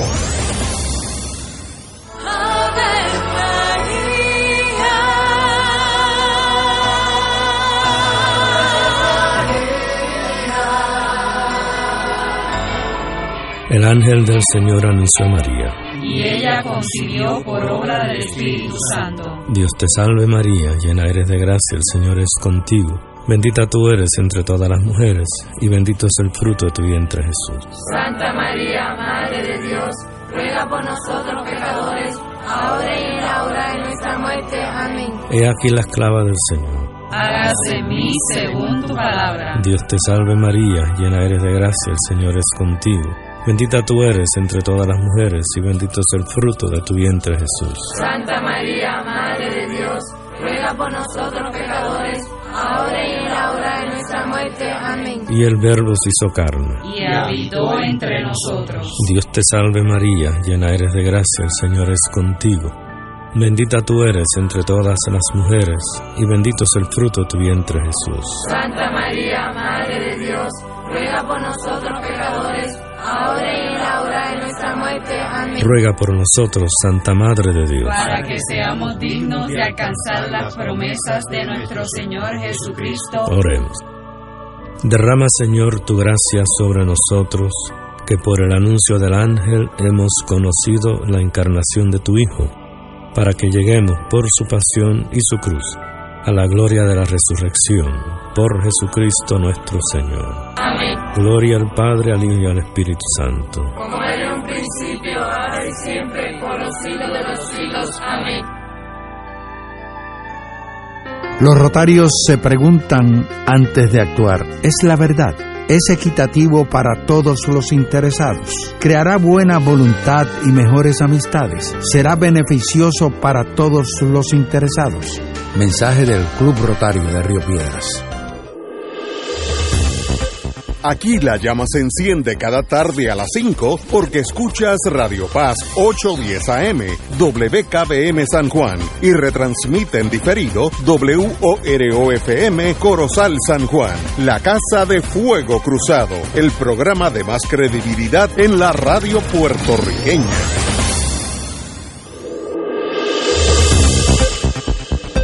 Y ahora continúa Fuego Cruzado.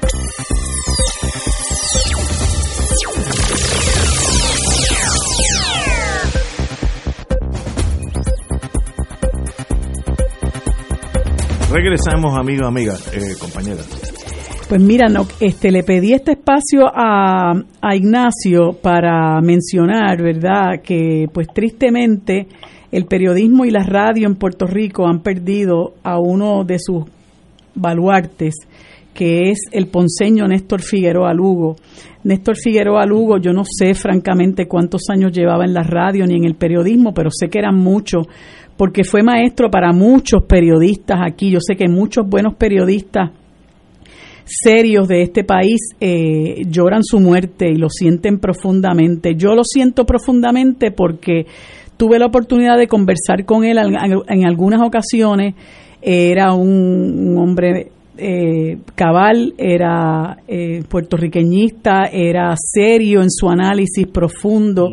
Tenía un programa hace varias décadas en la emisora de la Universidad Católica y la Universidad Católica lo canceló y lo despidió.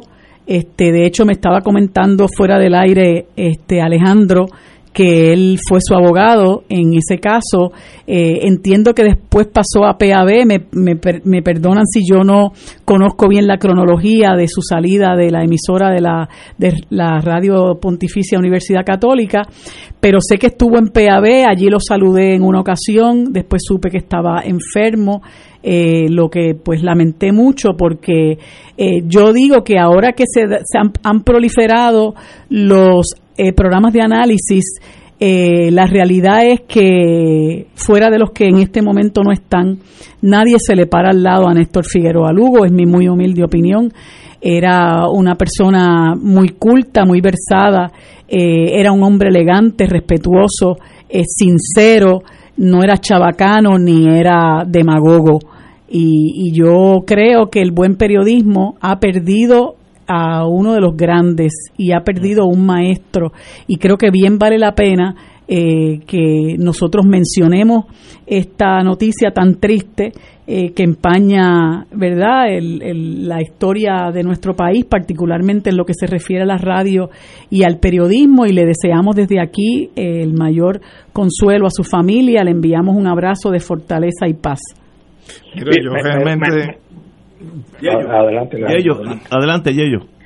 Mira, nada, solamente quería añadir eh, y unirme a las palabras de Marilú. Yo lo tenía en agenda para hoy también, porque da la casualidad que Néstor Figueroa Lugo me hizo mi primera entrevista en el ámbito político en Ponce, no cuando yo aspiraba al Senado de Puerto Rico, sino cuando yo aspiraba y sonaba como candidato a comisionado residente para el 2000 que estuve en un momento dado eh, buscando esa candidatura, que nunca obviamente se logró, pero Néstor tuvo la, la, bondad, vamos a decirlo de esa manera, de entrevistarme en Ponce sobre esa candidata dura y después entrevistarme varias veces cuando aspiraba al Senado y después de senador. Y Néstor tenía una peculiaridad que no tiene ningún otro analista político o periodista y es que él se sabía el nombre de todos los candidatos, pero no solamente el primer nombre, todos los nombres y todos los apellidos. Y cuando yo iba a su programa era estoy aquí con el licenciado José Alfredo Ortiz Aliot y por ahí seguía de Ponce, etcétera, etcétera. Y a mí me encantaba cómo es que este señor llevaba a cabo sus entrevistas, sus entrevistas eh, de una manera tan y tan eh, exquisita que daba gusto ir a, reunirse y a dialogar con este periodista. Yo tendría que añadir, eh, sumándome a las expresiones de Marilú y de Yello, yo le conocí eh, hace muchos años, este, compartimos múltiples espacios de, de tertulia bilateral. Era una excelente conversador, una memoria extraordinaria en términos de detalles eh, recuerdo que una vez teníamos planificado encontrarnos para subir eh, a un lugar eh, en, en, el tope de una montaña donde casi termina la carretera. ese sitio se llama El Patriota. Y lo que ocurrió fue que nunca se pudo dar esa, ese junte allí porque nos cogió de por medio un temporal y, y nunca logramos completar esa agenda en el Patriota, en Anón Real, que es el barrio. Eh, ¿Anón Real dónde?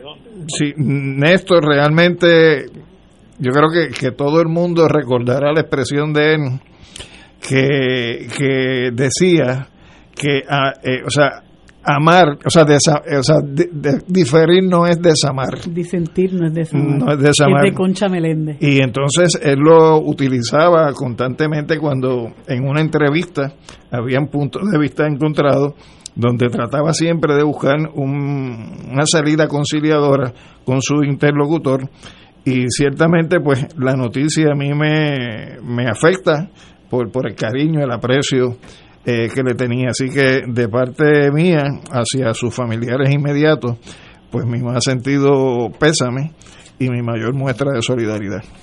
Pues no tuve privilegio de conocerlo como ustedes lo han conocido, pero lo oí por la radio muchas veces, muy fino, muy elegante, muy preciso en su interrogatorio. Así es que a Néstor Figueroa Luga, nuestro privilegio es haber compartido esta isla con su señoría y le deseamos a la familia el, el, lo mejor en este momento que estoy seguro que es de dolor. Y ya nos veremos, Néstor, en la estación grande, la que, la que está arriba, esa, esa cubre el mundo entero, el universo. Estaremos allí. Yo voy a tener mi esquinita, por cruzado tendrá su, su, posición, pero Néstor será el, el, el, eje de esa estación. Así que, don Néstor, mi, mi más profundo respeto. Quiero diferir de ustedes, no en el sentido del contenido, sino de la del procedimiento.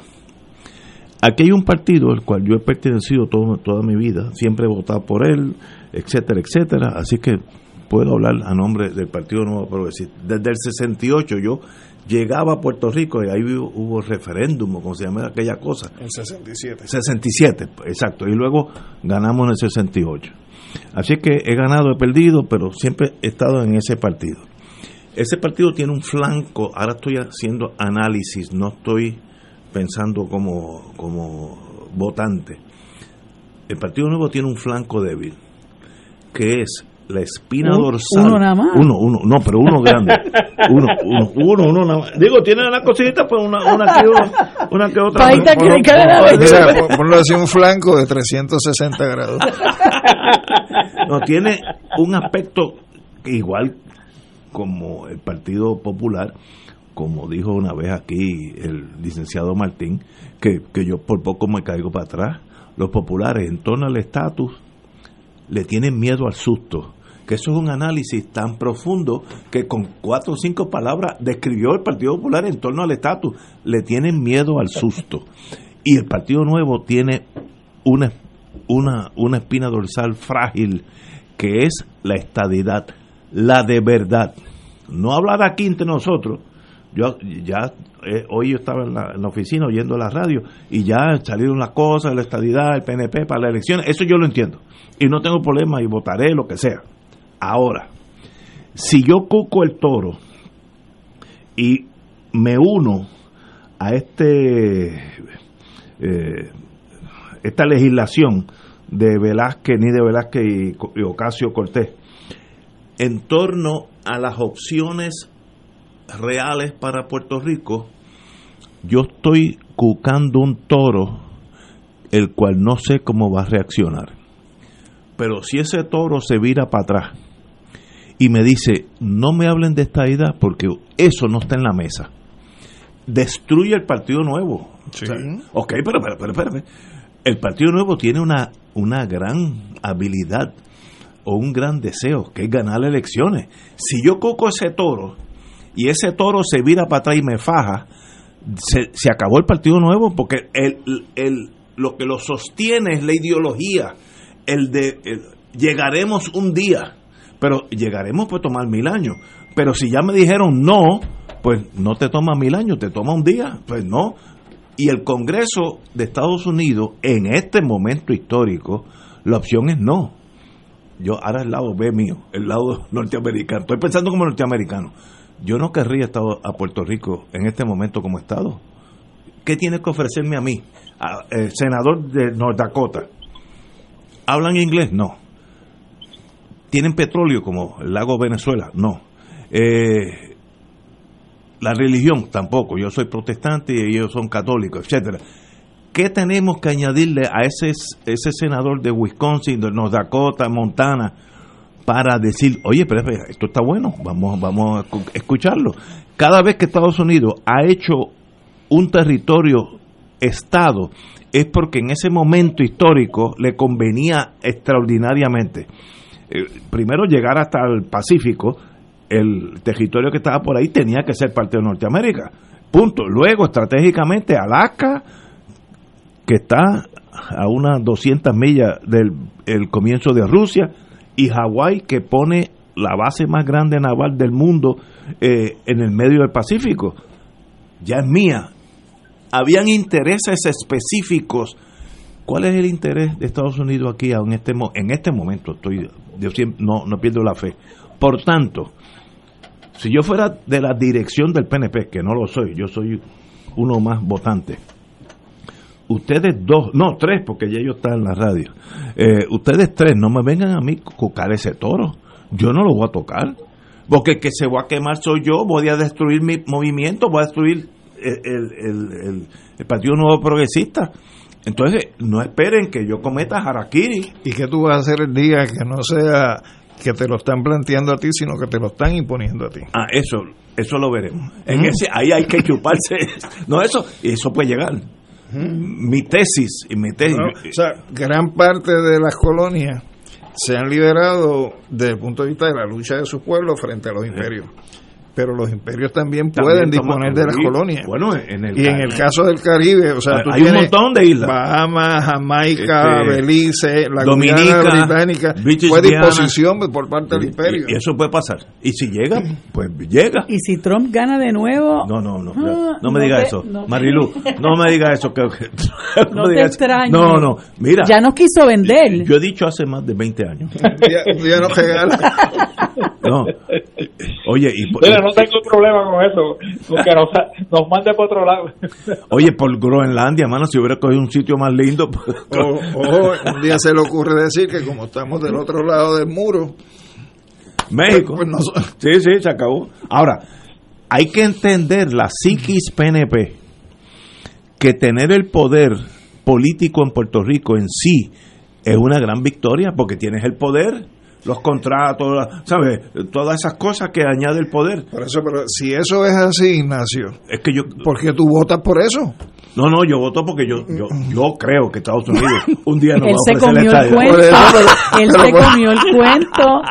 Y pues, y no hay quien lo saque de No, ahí. no, no, no. O sea, tienes que insuflar en tu espíritu al Ho Chi Minh. Sí, pero es que al- sí, sí, no, no, a porque, toda esa gente que porque tú ese es el lado. A, según Lalo, ese es el A, el A, el lado A, A, yo estoy con ustedes, pero el lado B, que pienso como anglosajón, yo no cuco ese toro porque ese toro me va a fajar y va a destruir el partido y ganar unas elecciones pero ¿qué- conlleva miles de empleos, miles de contratos. ¿Tú sabes lo que es eso? Pues ¿Qué por tú- te qué digo tú que entonces tú no eres un votante ideológico porque tu partido no es ideológico. No, mi partido, no, pero es que el partido secundario, hay un, tal vez seamos minoría, 10%, que lo importante es el puente a Estados Unidos. Eh, eh, Eso. Ah, que si es por el PNP o si es por el PIB, me resbala. Eso es irrelevante. Tú andas con Leoni de los 300 héroes.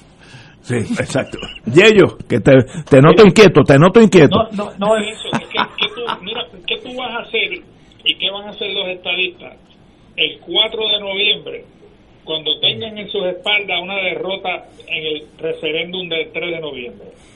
¿Qué van a hacer entonces? Bueno, pues, pues, pues chupármelo, porque si perdimos, Que- perdimos. que- que eso le- le- le- vamos a suponer, Pero, de la Yayo, discusión, ¿cómo tú sabes que vamos a perder? No, no, no me digas Pero eso ahora, es que es viernes. Es que, es que mira, ya perdieron. O sea, en el plebiscito anterior hubo un 27% de participación.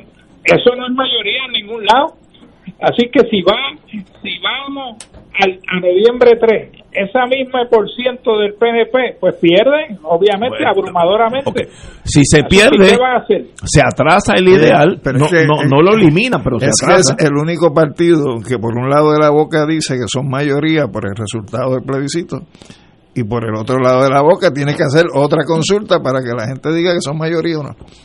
Ahora, Yayo, mira, eh, primero que Mira, los viernes Pierluisi- debe ser más, más sutil conmigo Mira, porque entonces me quedo sábado y domingo sufriendo que no va a haber estabilidad. Pierluisi, dijo o está en el plan en el plan del PNP de que si ellos prevalecen en noviembre 3 con el sí y él obviamente sale gobernador porque si si gana el sí y él no sale gobernador es académico, ¿no?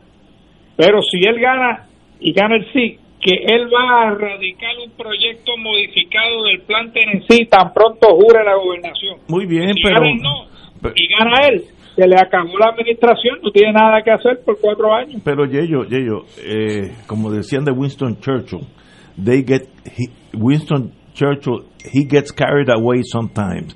Hay que dejar que los políticos digan la cosa para el voto y hay que entenderlo, tú sabes, eso es política. Ahora, te voy a decir, mi- antes de ir a la pausa, mi tesis, y hay varios estadistas, entre ellos Díaz Olivos, y no, no quiero mal citarlo, mi tesis, la de Ignacio Rivera, es la siguiente. La independencia va a llegar a Puerto Rico porque le conviene a Estados Unidos.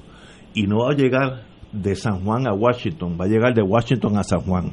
Igual que los ingleses hicieron con British Honduras, que hoy es Belice, la isla de Dominica.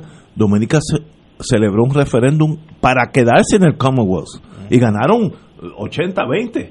Y Inglaterra dijo, bueno, qué chévere, oye, ustedes son bien buenas personas, pero desde mañana son libres. No, pero no gracias. Sí, no, y eso va, porque el imperio siempre hace lo que le conviene al imperio. Eso Sí, es pero una mira, ley de gravedad. El, imperio, el imperio cometió un error en el 1917 Con la, con la- en otorgarle la ciudadanía americana a los puertorriqueños por nacimiento.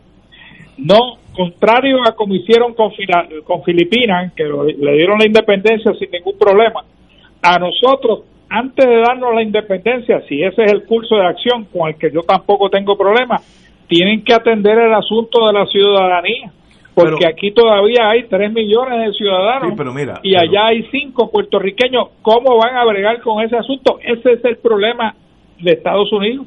Pero un día de esto, yo puede ser que yo no lo vea, 5, 10, 15 años, Estados Unidos se va a enfrentar a esa realidad de la ciudadanía, va a decir, ok, nosotros recibimos por la frontera eh, de México, eh, en aquellos años, yo, yo no sé ahora, en los años que yo estuve envuelto, de 300 a 200 mil mexicanos ilegales todos los años, de los cuales la mitad se queda porque empiezan a trabajar en fincas y cosas, etcétera, etcétera. Por tanto, olvídate de la ciudadanía de los puertorriqueños. Los que quieran venir para acá, que vengan para acá. Ahora, desde mañana, el que nace en Puerto Rico es puertorriqueño. Hay un caso italiano que dice eso. Eh, el hecho que tú naz- eh, nazcas de padres americanos, per se no te hace americano, si no vives en territorio americano, ¿no? Y como mañana somos independientes, de ahí para abajo, ustedes son puertorriqueños. Ah, que nos, Pero- pero- se, pero se vienen también- 500 mil, pues que vengan y se acabó. Pero también hay, hay ley, hay disposiciones de ley que aunque tú nazcas en el extranjero de padres norteamericanos, Te puedes puedes hacer ciudadano por el procedimiento Sí. a través de las embajadas y el consulado Eso- eso es a, a los John McCain. Pero mira, para mí, para mí eso es una discusión que puede, aunque tiene su elemento político, realmente tiene su solución racional y legal. O sea, ¿cuántos congresistas y senadores estadounidenses nacidos en Estados Unidos no tienen a su vez la ciudadanía de Israel? También. O sea, el problema de ciudadanía es un elemento estrictamente jurídico. Tú puedes tener varias ciudadanías. Mira la situación de la Unión Europea, donde una, un nacional español tiene plenitud de derechos en cualquier país de la Unión Europea y no deja de ser español, como el francés no deja de ser francés. O sea que eso es un problema que no está el problema si se le busca una salida racional y eso se establece por una de dos vías principales, o por la ciudadanía múltiple o por la reciprocidad de ciudadanía. Es decir, yo puertorriqueño cuando esté en Estados Unidos tengo los mismos derechos de un ciudadano americano y un ciudadano americano que vive en Puerto Rico tiene los mismos derechos que un ciudadano puertorriqueño porque hay un acuerdo de reciprocidad de ciudadanía. Y lo otro es pues que nosotros tengamos la ciudadanía estadounidense, los que la quieran, pero además tengamos la puertorriqueña, los que la queremos. O sea que eso no es una complicación No, yo estoy de acuerdo existencial. contigo, pero- lo que pasa es que no se puede trabajar ese tema con miedos eh, sobre la base de qué nos haríamos sin ella, que es el discurso de los estadistas. y, y de muchos populares también, no creas que. Pero lo, Sí, lo porque que dice Eso- Ignacio de que mañana nos llamen y dicen son libres, eso no lo pueden hacer hasta que no atiendan el asunto de la ciudadanía. No, yo no tengo problema. Si yo soy senador de Wyoming, se quieren venir un millón de puertorriqueños, que vengan. Ahora, desde mañana se quedan allí. Que se queden en Wyoming. No, no, no, Le abren la Mira, deja que le nieve. Los que están en Wyoming, la primera nevada nos, nos liquida la mitad. Pues, Bueno, no, que quería traer a colación, a- eh, retomando lo que mencionaba Alejandro, eh, que este incluso eh, cuando, tú, perdón, que mencionabas que algunos populares también lo comentan, Ale- este Batia también hacía referencia a la unión permanente desde el Estado Libre Asociado, o sea que tanto estadistas como estadolibristas engañan al pueblo, ¿verdad? Haciéndoles creer, primero, que eh, la única forma de que nosotros tengamos la ciudadanía es votando por la estadidad, porque nosotros somos los que vamos a, prove- a pro- a- a proteger ese vínculo de unión permanente. Bueno, una cosa es el vínculo de unión permanente, que es la estadidad, y otra cosa es, como dice Alejandro, que se pueda tener ciudadanía múltiple por las razones que sea, incluyendo este, la reciprocidad. Pero plantearle tú a la gente que tú quieres la eh, mantener el Estado Libre Asociado con un vínculo de unión permanente es también otro discurso engañoso. Para ganar elecciones. Ajá, y yo que creo, creo Hay que entenderlo. creo que estos espacios son importantes porque ayudan a orientar a la gente y a desmontar un montón de, de, discursos demagógicos de los que de los que se nutren estos partidos tradicionales, ¿no? Este para para propósitos de crearle miedo a la gente, porque si vienes a ver es miedo lo que le están eh, eh, insuflando a la gente, porque se nos cae la casa, se nos cae el mundo, nos morimos si si dejamos de ser ciudadanos estadounidenses y la realidad es que mira la ciudadanía estadounidense a nosotros no nos sirve más que para viajar y ahora mismo cuidado porque si tú quisieras viajar a la Unión Europea y le muestras el, el, el, el pasaporte americano, por ahí mismo tienes que buscar el, el pasaje de retorno. Pero mira, en- eh, trayendo otro asunto relacionado. Estados Unidos tiene tres pactos de libre asociación con tres naciones soberanas en el Pacífico, las Islas Marshall, Palau y Micronesia, las Islas de Micronesia. Yo, nosotros, cuando digo nosotros, en Alas, hablamos con un representante de Palau que estaba en Washington, porque ellos, como ustedes saben, no tienen la ciudadanía americana.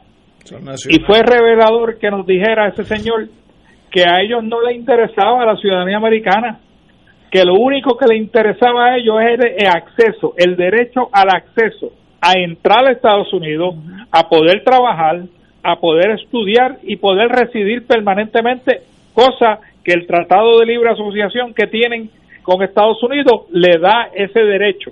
No les interesaba para nada a la ciudadanía americana. Eh, yo estoy de acuerdo contigo. Yo lo que tuvimos en la o el Navy o el Coast Guard había muchos ciudadanos de esas islas, Marshall, etcétera, etcétera, que eran excelentes marinos porque eran más adultos que su edad, porque los americanos que entraban a, jovencitos de 17, 18, 19 años, pues eran niños, pero ese equivalente de esas islas eran mucho más serios. Yo me acuerdo que nosotros teníamos un, se llama MK, ingeniero, de los que arreglan los botes, un muchacho muy serio, había otro en radares también excelente. Y, y, ten- y yo ni yo ni sabía la diferencia en ese momento, eran pues marinos, pero eran de, de esas nacionalidades, no, no eran ciudadanos como nosotros en el sentido del pasaporte, ¿no? Nosotros entre 1898, pero específicamente jurídicamente a partir del 1900 y hasta el 1917, lo que teníamos era la ciudadanía puertorriqueña. ¿Y qué diferencia había en términos de movimiento y el viaje? Pues tú ibas con un documento que te identificaba Sí. como puertorriqueño bajo la protección internacional de los Estados Unidos.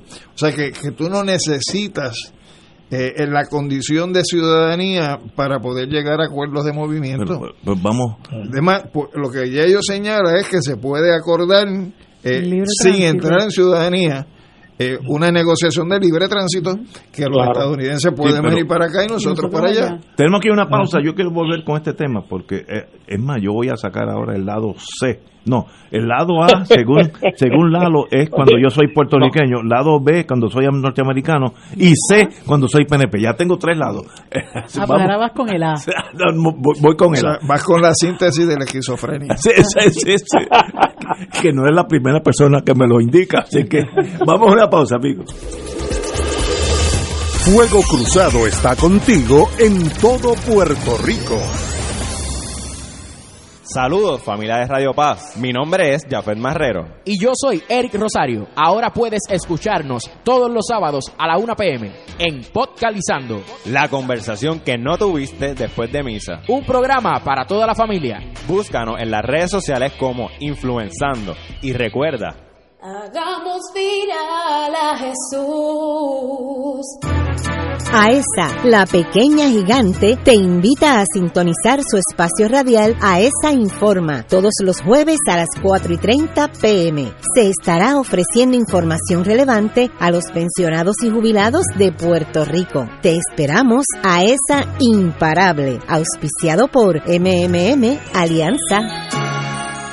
Te invitamos todos los domingos a la una de la tarde por Radio Paz 810 AM y los sábados a las 7 de la mañana por Oro 92.5 Cuidando la Creación con la hermana Lisi y sus colaboradores. Entrevista, mensajes educativos y dándole voz a grupos que ayudan a cuidar la creación en el mundo. Recuerda por Radio Paz 810 AM, una de la tarde, domingo, sábado por Oro 92.5 FM a las 7 de la mañana. Radio Paz te ofrece el mejor motivo para levantarte temprano y disfrutar el comienzo de un nuevo día de lunes a viernes con Enrique Liboy y Radio Paz en la mañana. La dosis perfecta de noticias, deportes y éxitos musicales de todos los tiempos, humor y curiosidades, calendario de actividades y tus peticiones musicales por el 787-300-4982. Conéctate con el 810 AM de lunes a viernes con Enrique Liboy y Radio Paz en la mañana. Y ahora continúa Fuego Cruzado.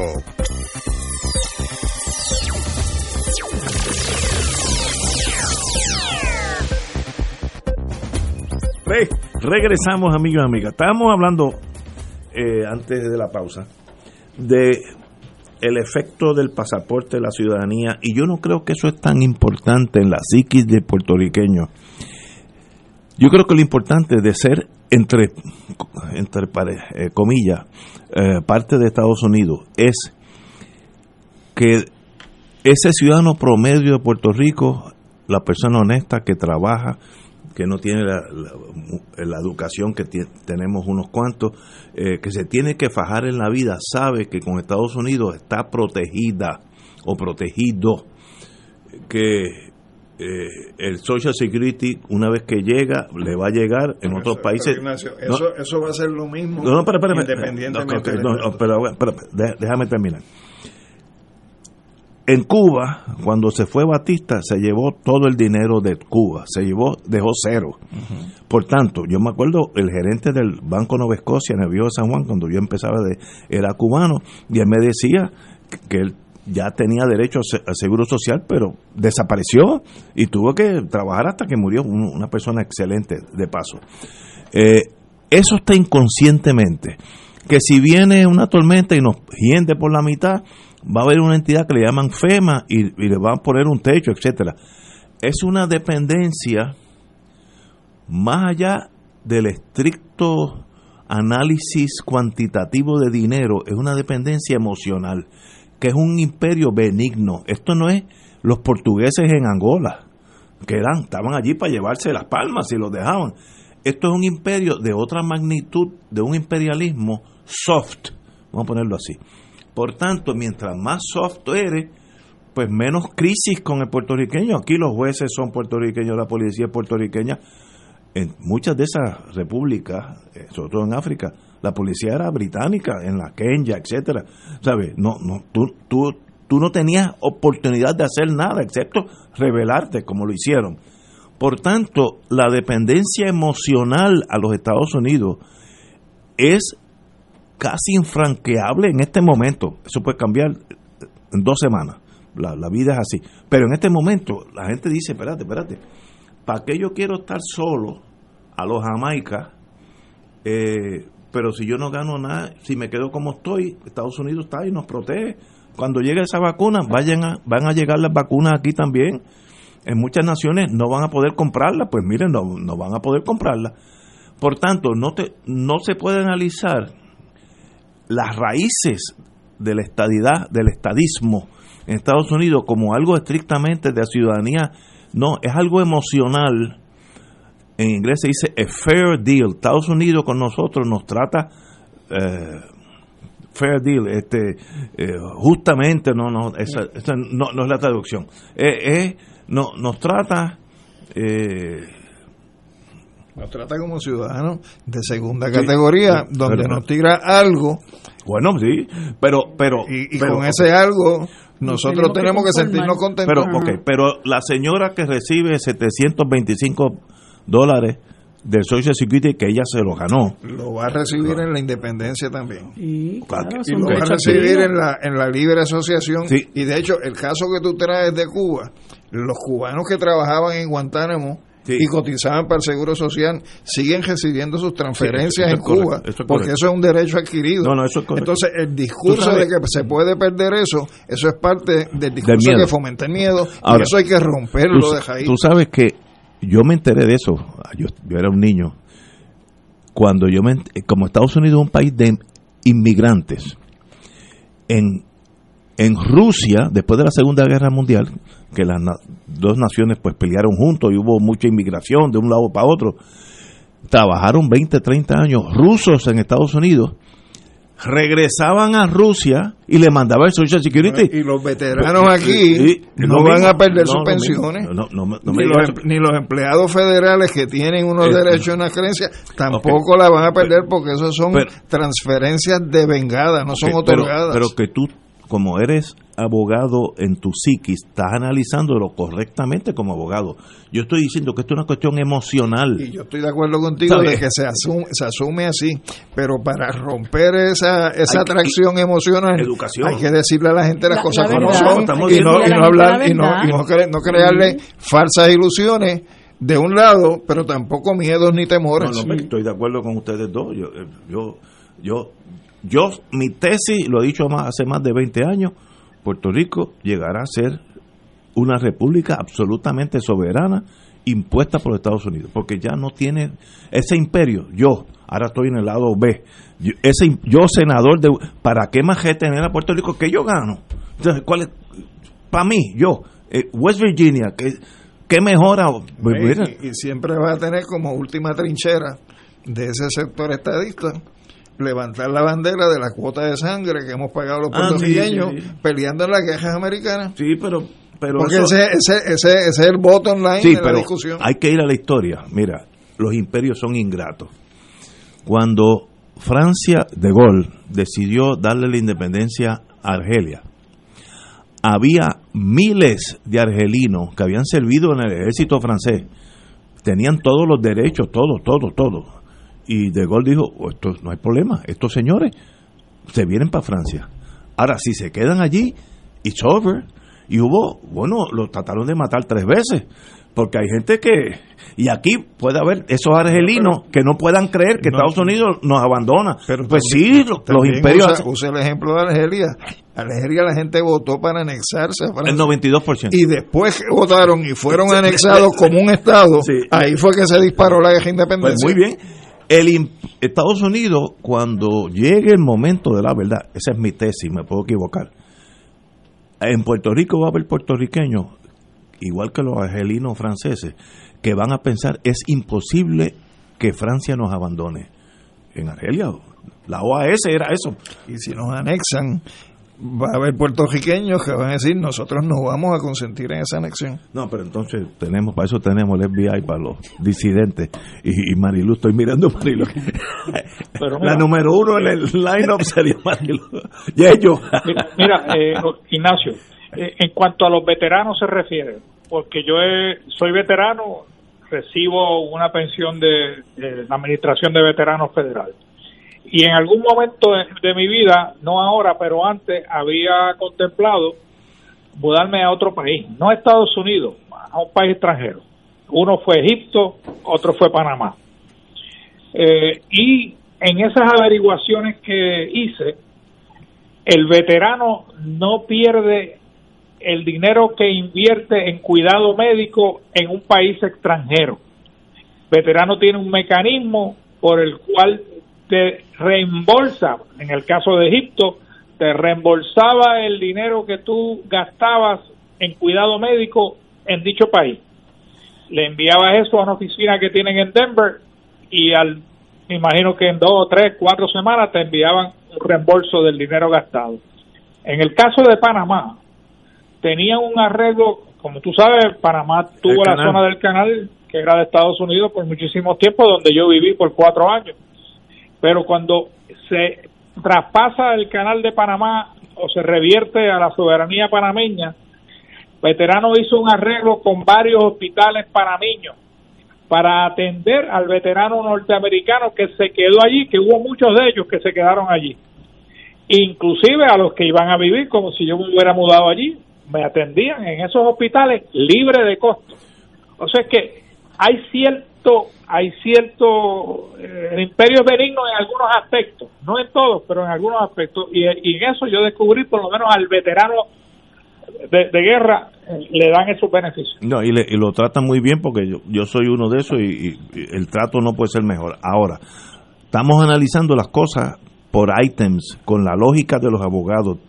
Yo estoy diciendo que el Partido Nuevo Progresista gana elecciones por un- algo emocional que tú no puedes describir que es amor, porque uno quiere a un, a un gato y, lo ama y está dispuesto a jugarse la vida por ese gato, pues eso no es eh, una- un problema de contabilidad y cosas afectivas. Estados Unidos tiene una una, una aceptación en Puerto Rico por los últimos cien y, ciento y pico de años que es difícil analizarla con, con dólares y centavos, que si pasaporte, que si los derechos de los veteranos, no, Es- va más allá de eso, es lo que en inglés se dice a fair deal, te, están tratando lo más bien, en el sentido que esto no es Portugal en Angola, que ese es el mejor caso, o los belgas en el Congo. Cuando el Congo se liberó en los 63, 62 por ahí, había tres congoleses graduados de colegio en un país que tiene millones de pues, millones, tres personas, entre ellos Lubumba. Eso, y a uno de ellos lo mataron. Y lo mataron, y se quedaron dos. Pero eso demuestra lo que es un imperio brutal. Eso no es el caso en Puerto Rico. En Puerto Rico produce más. Yo creo que el puertorriqueño promedio tiene más educación que el norteamericano promedio, en, en términos educativos.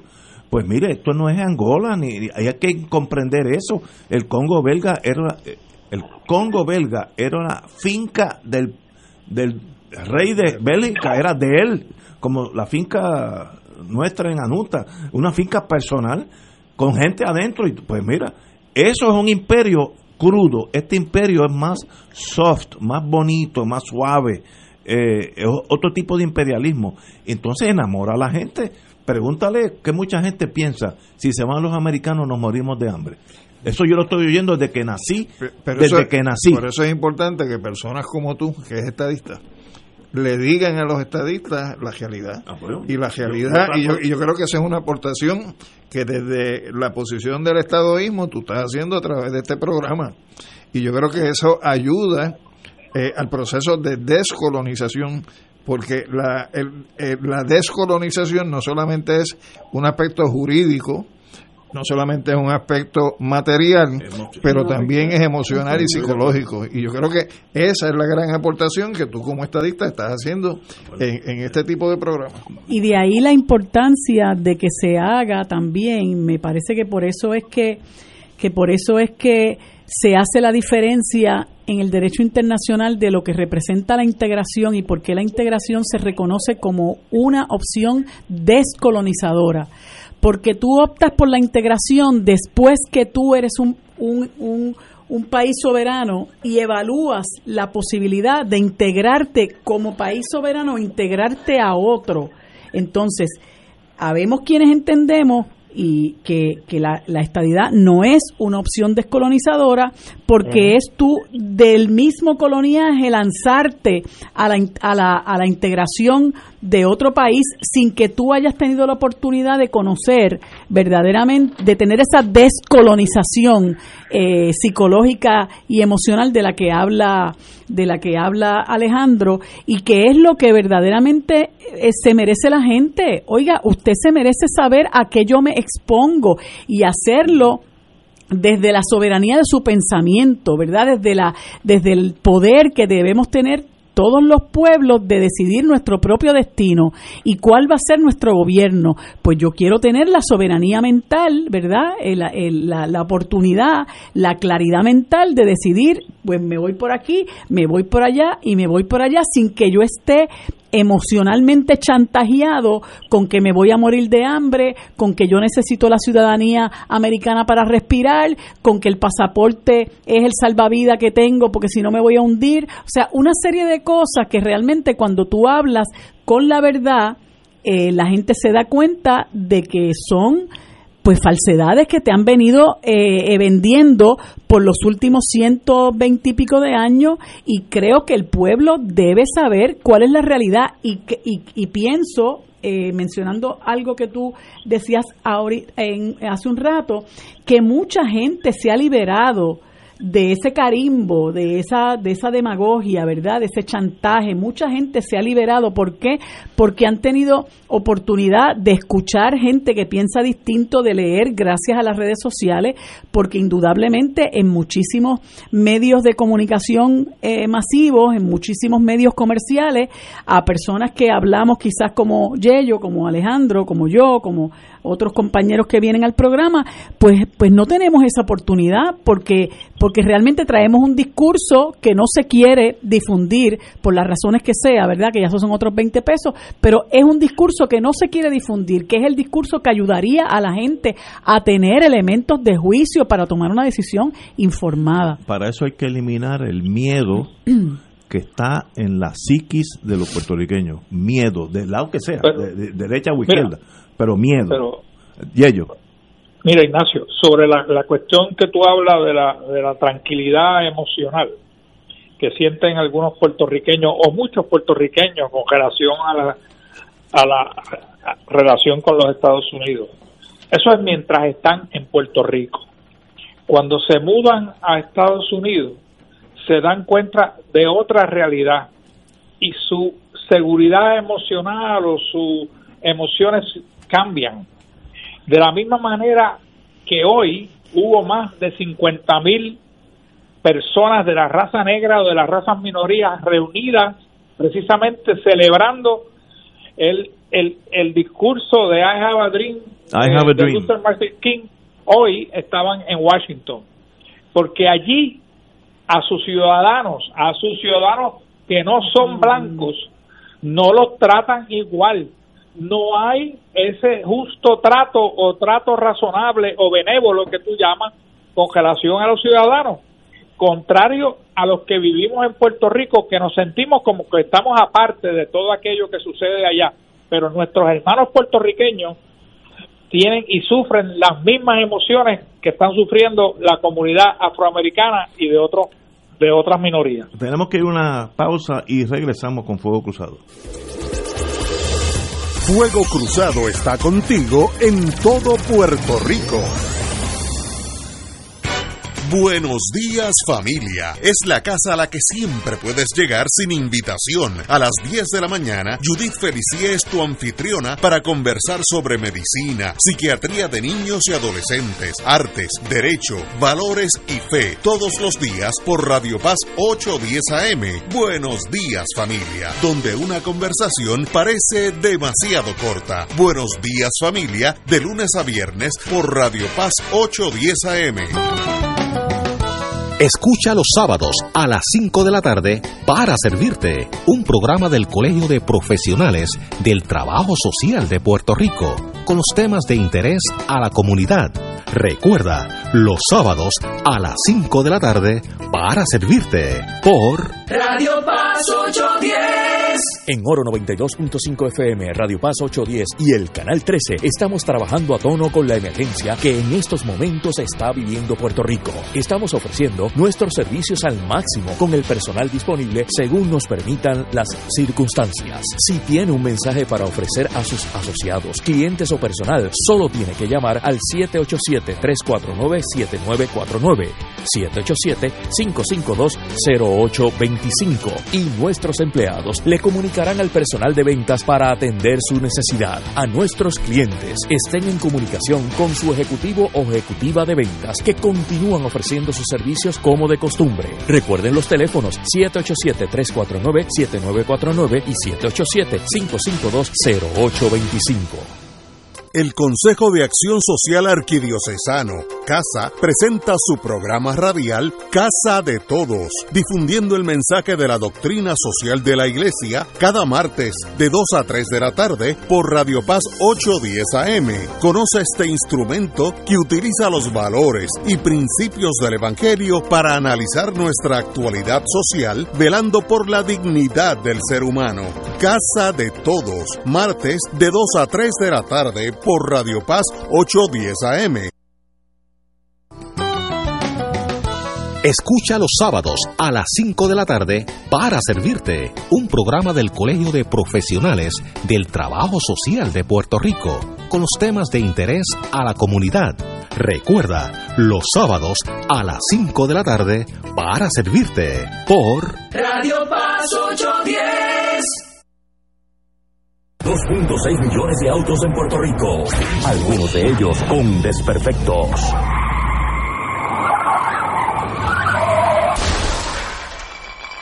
Autocontrol. Tu carro. Tu carro. Tu mundo. Lunes a viernes a las 11 de la mañana por Radio Paz 810 AM.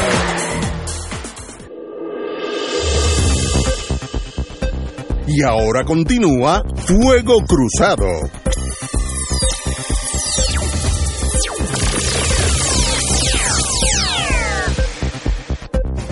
Regresamos, Boys and Girls de Fuego Cruzado. Estamos aquí. Eh, un amigo mío. Miren lo que estaban hablando de miedo. De pasar lo que ustedes estaban analizando. Cito, todas las embarazadas irían a San Tomás a dar a luz. Miedo. Mira, no, no, no estoy diciendo, me lo estoy leyendo. Eso hay que erradicarlo y si queremos ser Estado, seamos Estado sin miedo y queremos ser República, somos y le podemos ser las dos. Yo he oído cosas, pero...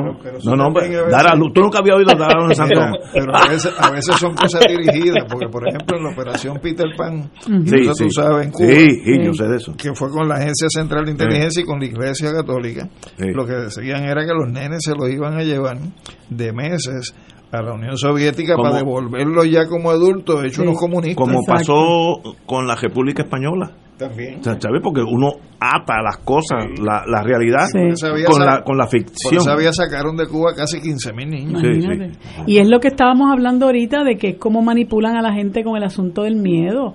Y, El miedo es pues, Y paralizante. entonces por eso es que dicen venceréis al Dios del miedo y solo entonces Bueno, seréis libres, bueno. ¿no? No hay, otra, no hay de otra. Y ellos. Mira, mira el mensaje de anoche de Trump aceptando la, la, la nominación republicana. Todo fue de miedo. O sea, quieren tildar a, a Biden de comunista y, y, y, de, y, de, y de que todo lo que él va a hacer van a destruir la democracia americana. Oye, el que está destruyendo la democracia americana es Trump. ¿no? Mira, un, un pero, es, pero él está proyectando a Sí, Biden miedo. como el malo de la película. Un abogado de adjunta me dice cuál es nuestro peor enemigo, el miedo. Así que qué bueno que se está es. hablando de estas cosas. Una vez tú lo vences, pues ya no hay problema. Pero hay que vencerlo y una de las formas de vencerlo en este tema que estamos hablando es uno informándose. Hablando las cosas. Eh, Mira, informándose y eh, educándose. como, como les he dicho, y ustedes lo saben, yo he votado toda mi vida estadista. Ay, no nos recuerdo Pero, eso. pero, Puerto Rico puede, puede- Puerto Rico tiene la masa crítica humana para no dices- república. Porque tú no dices, yo he votado hasta ahora. O sea, porque ahí abres la posibilidad de Danos la esperanza, por Hasta el favor. presente. eh, pero, pero, pero, yo soy el primero que digo, Puerto Rico tiene la masa crítica humana para ser una nación viable. Eso Claro yo- que yo- sí. ¿Y por qué? ¿Por qué lo hizo eh, Costa Rica? eh, Panamá, eh, Jamaica, por aquí al lado, y nosotros no podemos, pues seguro que podemos. Ah, que va a haber un, un montón de problemas, pues seguro, y lo vamos a solucionar. Pero ven acá, Y yo soy parte dónde de no hay solución? y dónde no hay problema? No, no, Porque ahora mismo una de las cosas que tenemos que mirar es, Estados Unidos es eh, el país más rico del mundo, ¿verdad? El país más poderoso del mundo. Eh, y tiene al interior de su país una guerra civil montada. por Es uno de los países de mayor desigualdad. Entre 30 mil a 50 mil personas sin seguro médico. Millones. Medio de Millones, eh, trein- millones. 30 mil a 50 mil mi- eh, millones de personas sin seguro 30 a médico. 50 30 a 50 millones de personas, perdón, sin seguro médico. Medio millón de personas viviendo en la calle. Eh, ahora mismo están enfrentando, que lo que mencionaba Yello ahorita, hoy se cumplen 57 años de la famosa marcha de Martin Luther I King have a dream. con el discurso de I Have a Dream y hoy se movilizaron millones y millones y millones de personas, eh, incluyendo eh, latinos también, que sienten, ¿verdad? Esa, esa desigualdad con la que se les trata, ese prejuicio con la que se les trata, ese discrimen con el que se les trata, que ha, se ha traducido en muertes viciosas que se dan todos los días, la más reciente, la de este joven de apellido Blake, eh, al punto de que incluso civiles se presentan a, a matar, además de la policía, a matar a otras personas porque acaban de arrestar un muchachito de 17 años que andaba con un rifle y mató a, do- a- dos personas. Entonces la gente tiene que pensar, eh, realmente, eh, yo, ¿qué, ¿qué puede ofrecerme a mí un país que está en esas condiciones? Y entonces, cuando tú hablas con el PNP, lo único que hay es una oferta de la dádiva federal. Y es como si estuvieran explotando nuestra condición de pobreza y nuestra condición de precariedad. Y lo que tenemos que pensar es realmente nosotros tenemos que condenarnos a la pobreza, tenemos que conformarnos con eso o podemos realmente aspirar a más. Hay, hay pobreza en muchísimos eh, países del mundo, pero eso no, no quiere decir que eso está bien. O sea, yo creo que los países donde hay pobreza, pues miren, no han encontrado los mecanismos necesariamente para combatirla y son múltiples y muy complejos los problemas, pero tiene que haber una visión, tiene que haber un compromiso. Tú tienes un país como Portugal que ha creado un sistema para poder combatir el, el narcotráfico y el consumo de sustancias controladas. O sea, si tienes un gobierno con los poderes para trabajar, para hacer lo que se necesita hacer, para desarrollarte económicamente y también un gobierno con la visión y el compromiso, por supuesto que puedes atacar muchísimos males sociales, pero no creo que Estados Unidos necesariamente sea el ejemplo que a seguir porque eh, las condiciones para sus propios nacionales e incluso para los que residen allá eh, son sumamente desventajosas eh, por la enorme desigualdad que tiene a pesar de ser un país enormemente rico. Además que en muchos de esos países donde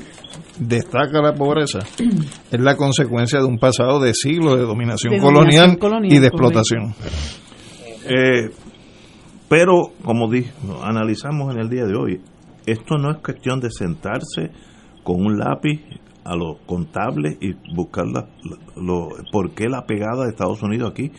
Es un imperialismo soft que da mucho, este, el- esta dádiva del desempleo, eh, FEMA, lo que sea, las carreteras. Entonces, uno se acostumbra a, Pero no es a, a cambio vivir en, nada, Ignacio. no, no, no, nadie da. na- bueno, las mamás de uno son los que dan todo a cambio de nada. De- después de eso, todo el mundo da y quita. Es el, eh, pero ese es, yo diría que la barrera primaria para que Puerto Rico, los dos partidos primarios, rojos y azules, puedan evolucionar hacia otras cosas, que no hay ese miedo. Mientras esté eso, eso es paralizante. Por eso es que ese monopolio bipartidista hay que romperlo de alguna manera, Ignacio. Esa es la tesis de Eduardo Lalo. Que hay que Sí, y, y tienes razón en lo que dice. Y tienen que surgir Sí, nuevas, sí. nuevas opciones para la gente, porque son, Son los que 52 imparten años de turnándose en, el, turnándose en el poder y nosotros estamos cada día viviendo una vida más precaria. No, como yo digo, y si eh, la gente dice que los, los partidos chiquititos no tienen posibilidad. Y bueno, los grandes no han hecho gran cosa tampoco, así que vamos, yo no tengo problema que venga gente nueva del partido que sea, azul, ro- a- púrpura, a- amarillo. Demos, démosle chance a los nuevos, porque los viejos no hemos gra- hecho gran cosa. Debemos Aplícate el 130 cuento. billones. Aplícate Pero entonces ahí me sale el, el lado el lado B. Pero como decía, como decía un, un actor que todavía está por ahí, date dos o tres palos antes de ir a votar. Sí, sí, ese es Jacobo Dos o Morales. tres coñac. Jacobo, Jacobo, Morales, Jacobo. Jacobo, sí, sí.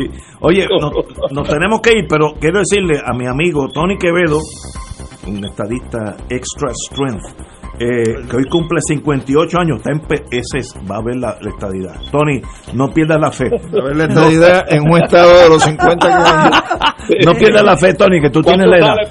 Manténgase ahí sólido. Y al amigo que me dijo que las mujeres van a ir a parir a San Tomás, ese está un poco wild. Bastante. Señores, hasta el lunes, amigos.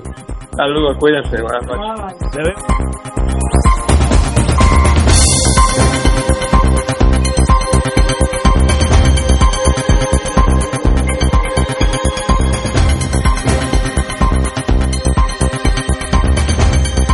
Esta emisora y sus anunciantes no se solidarizan necesariamente con las expresiones vertidas en el programa que acaban de escuchar.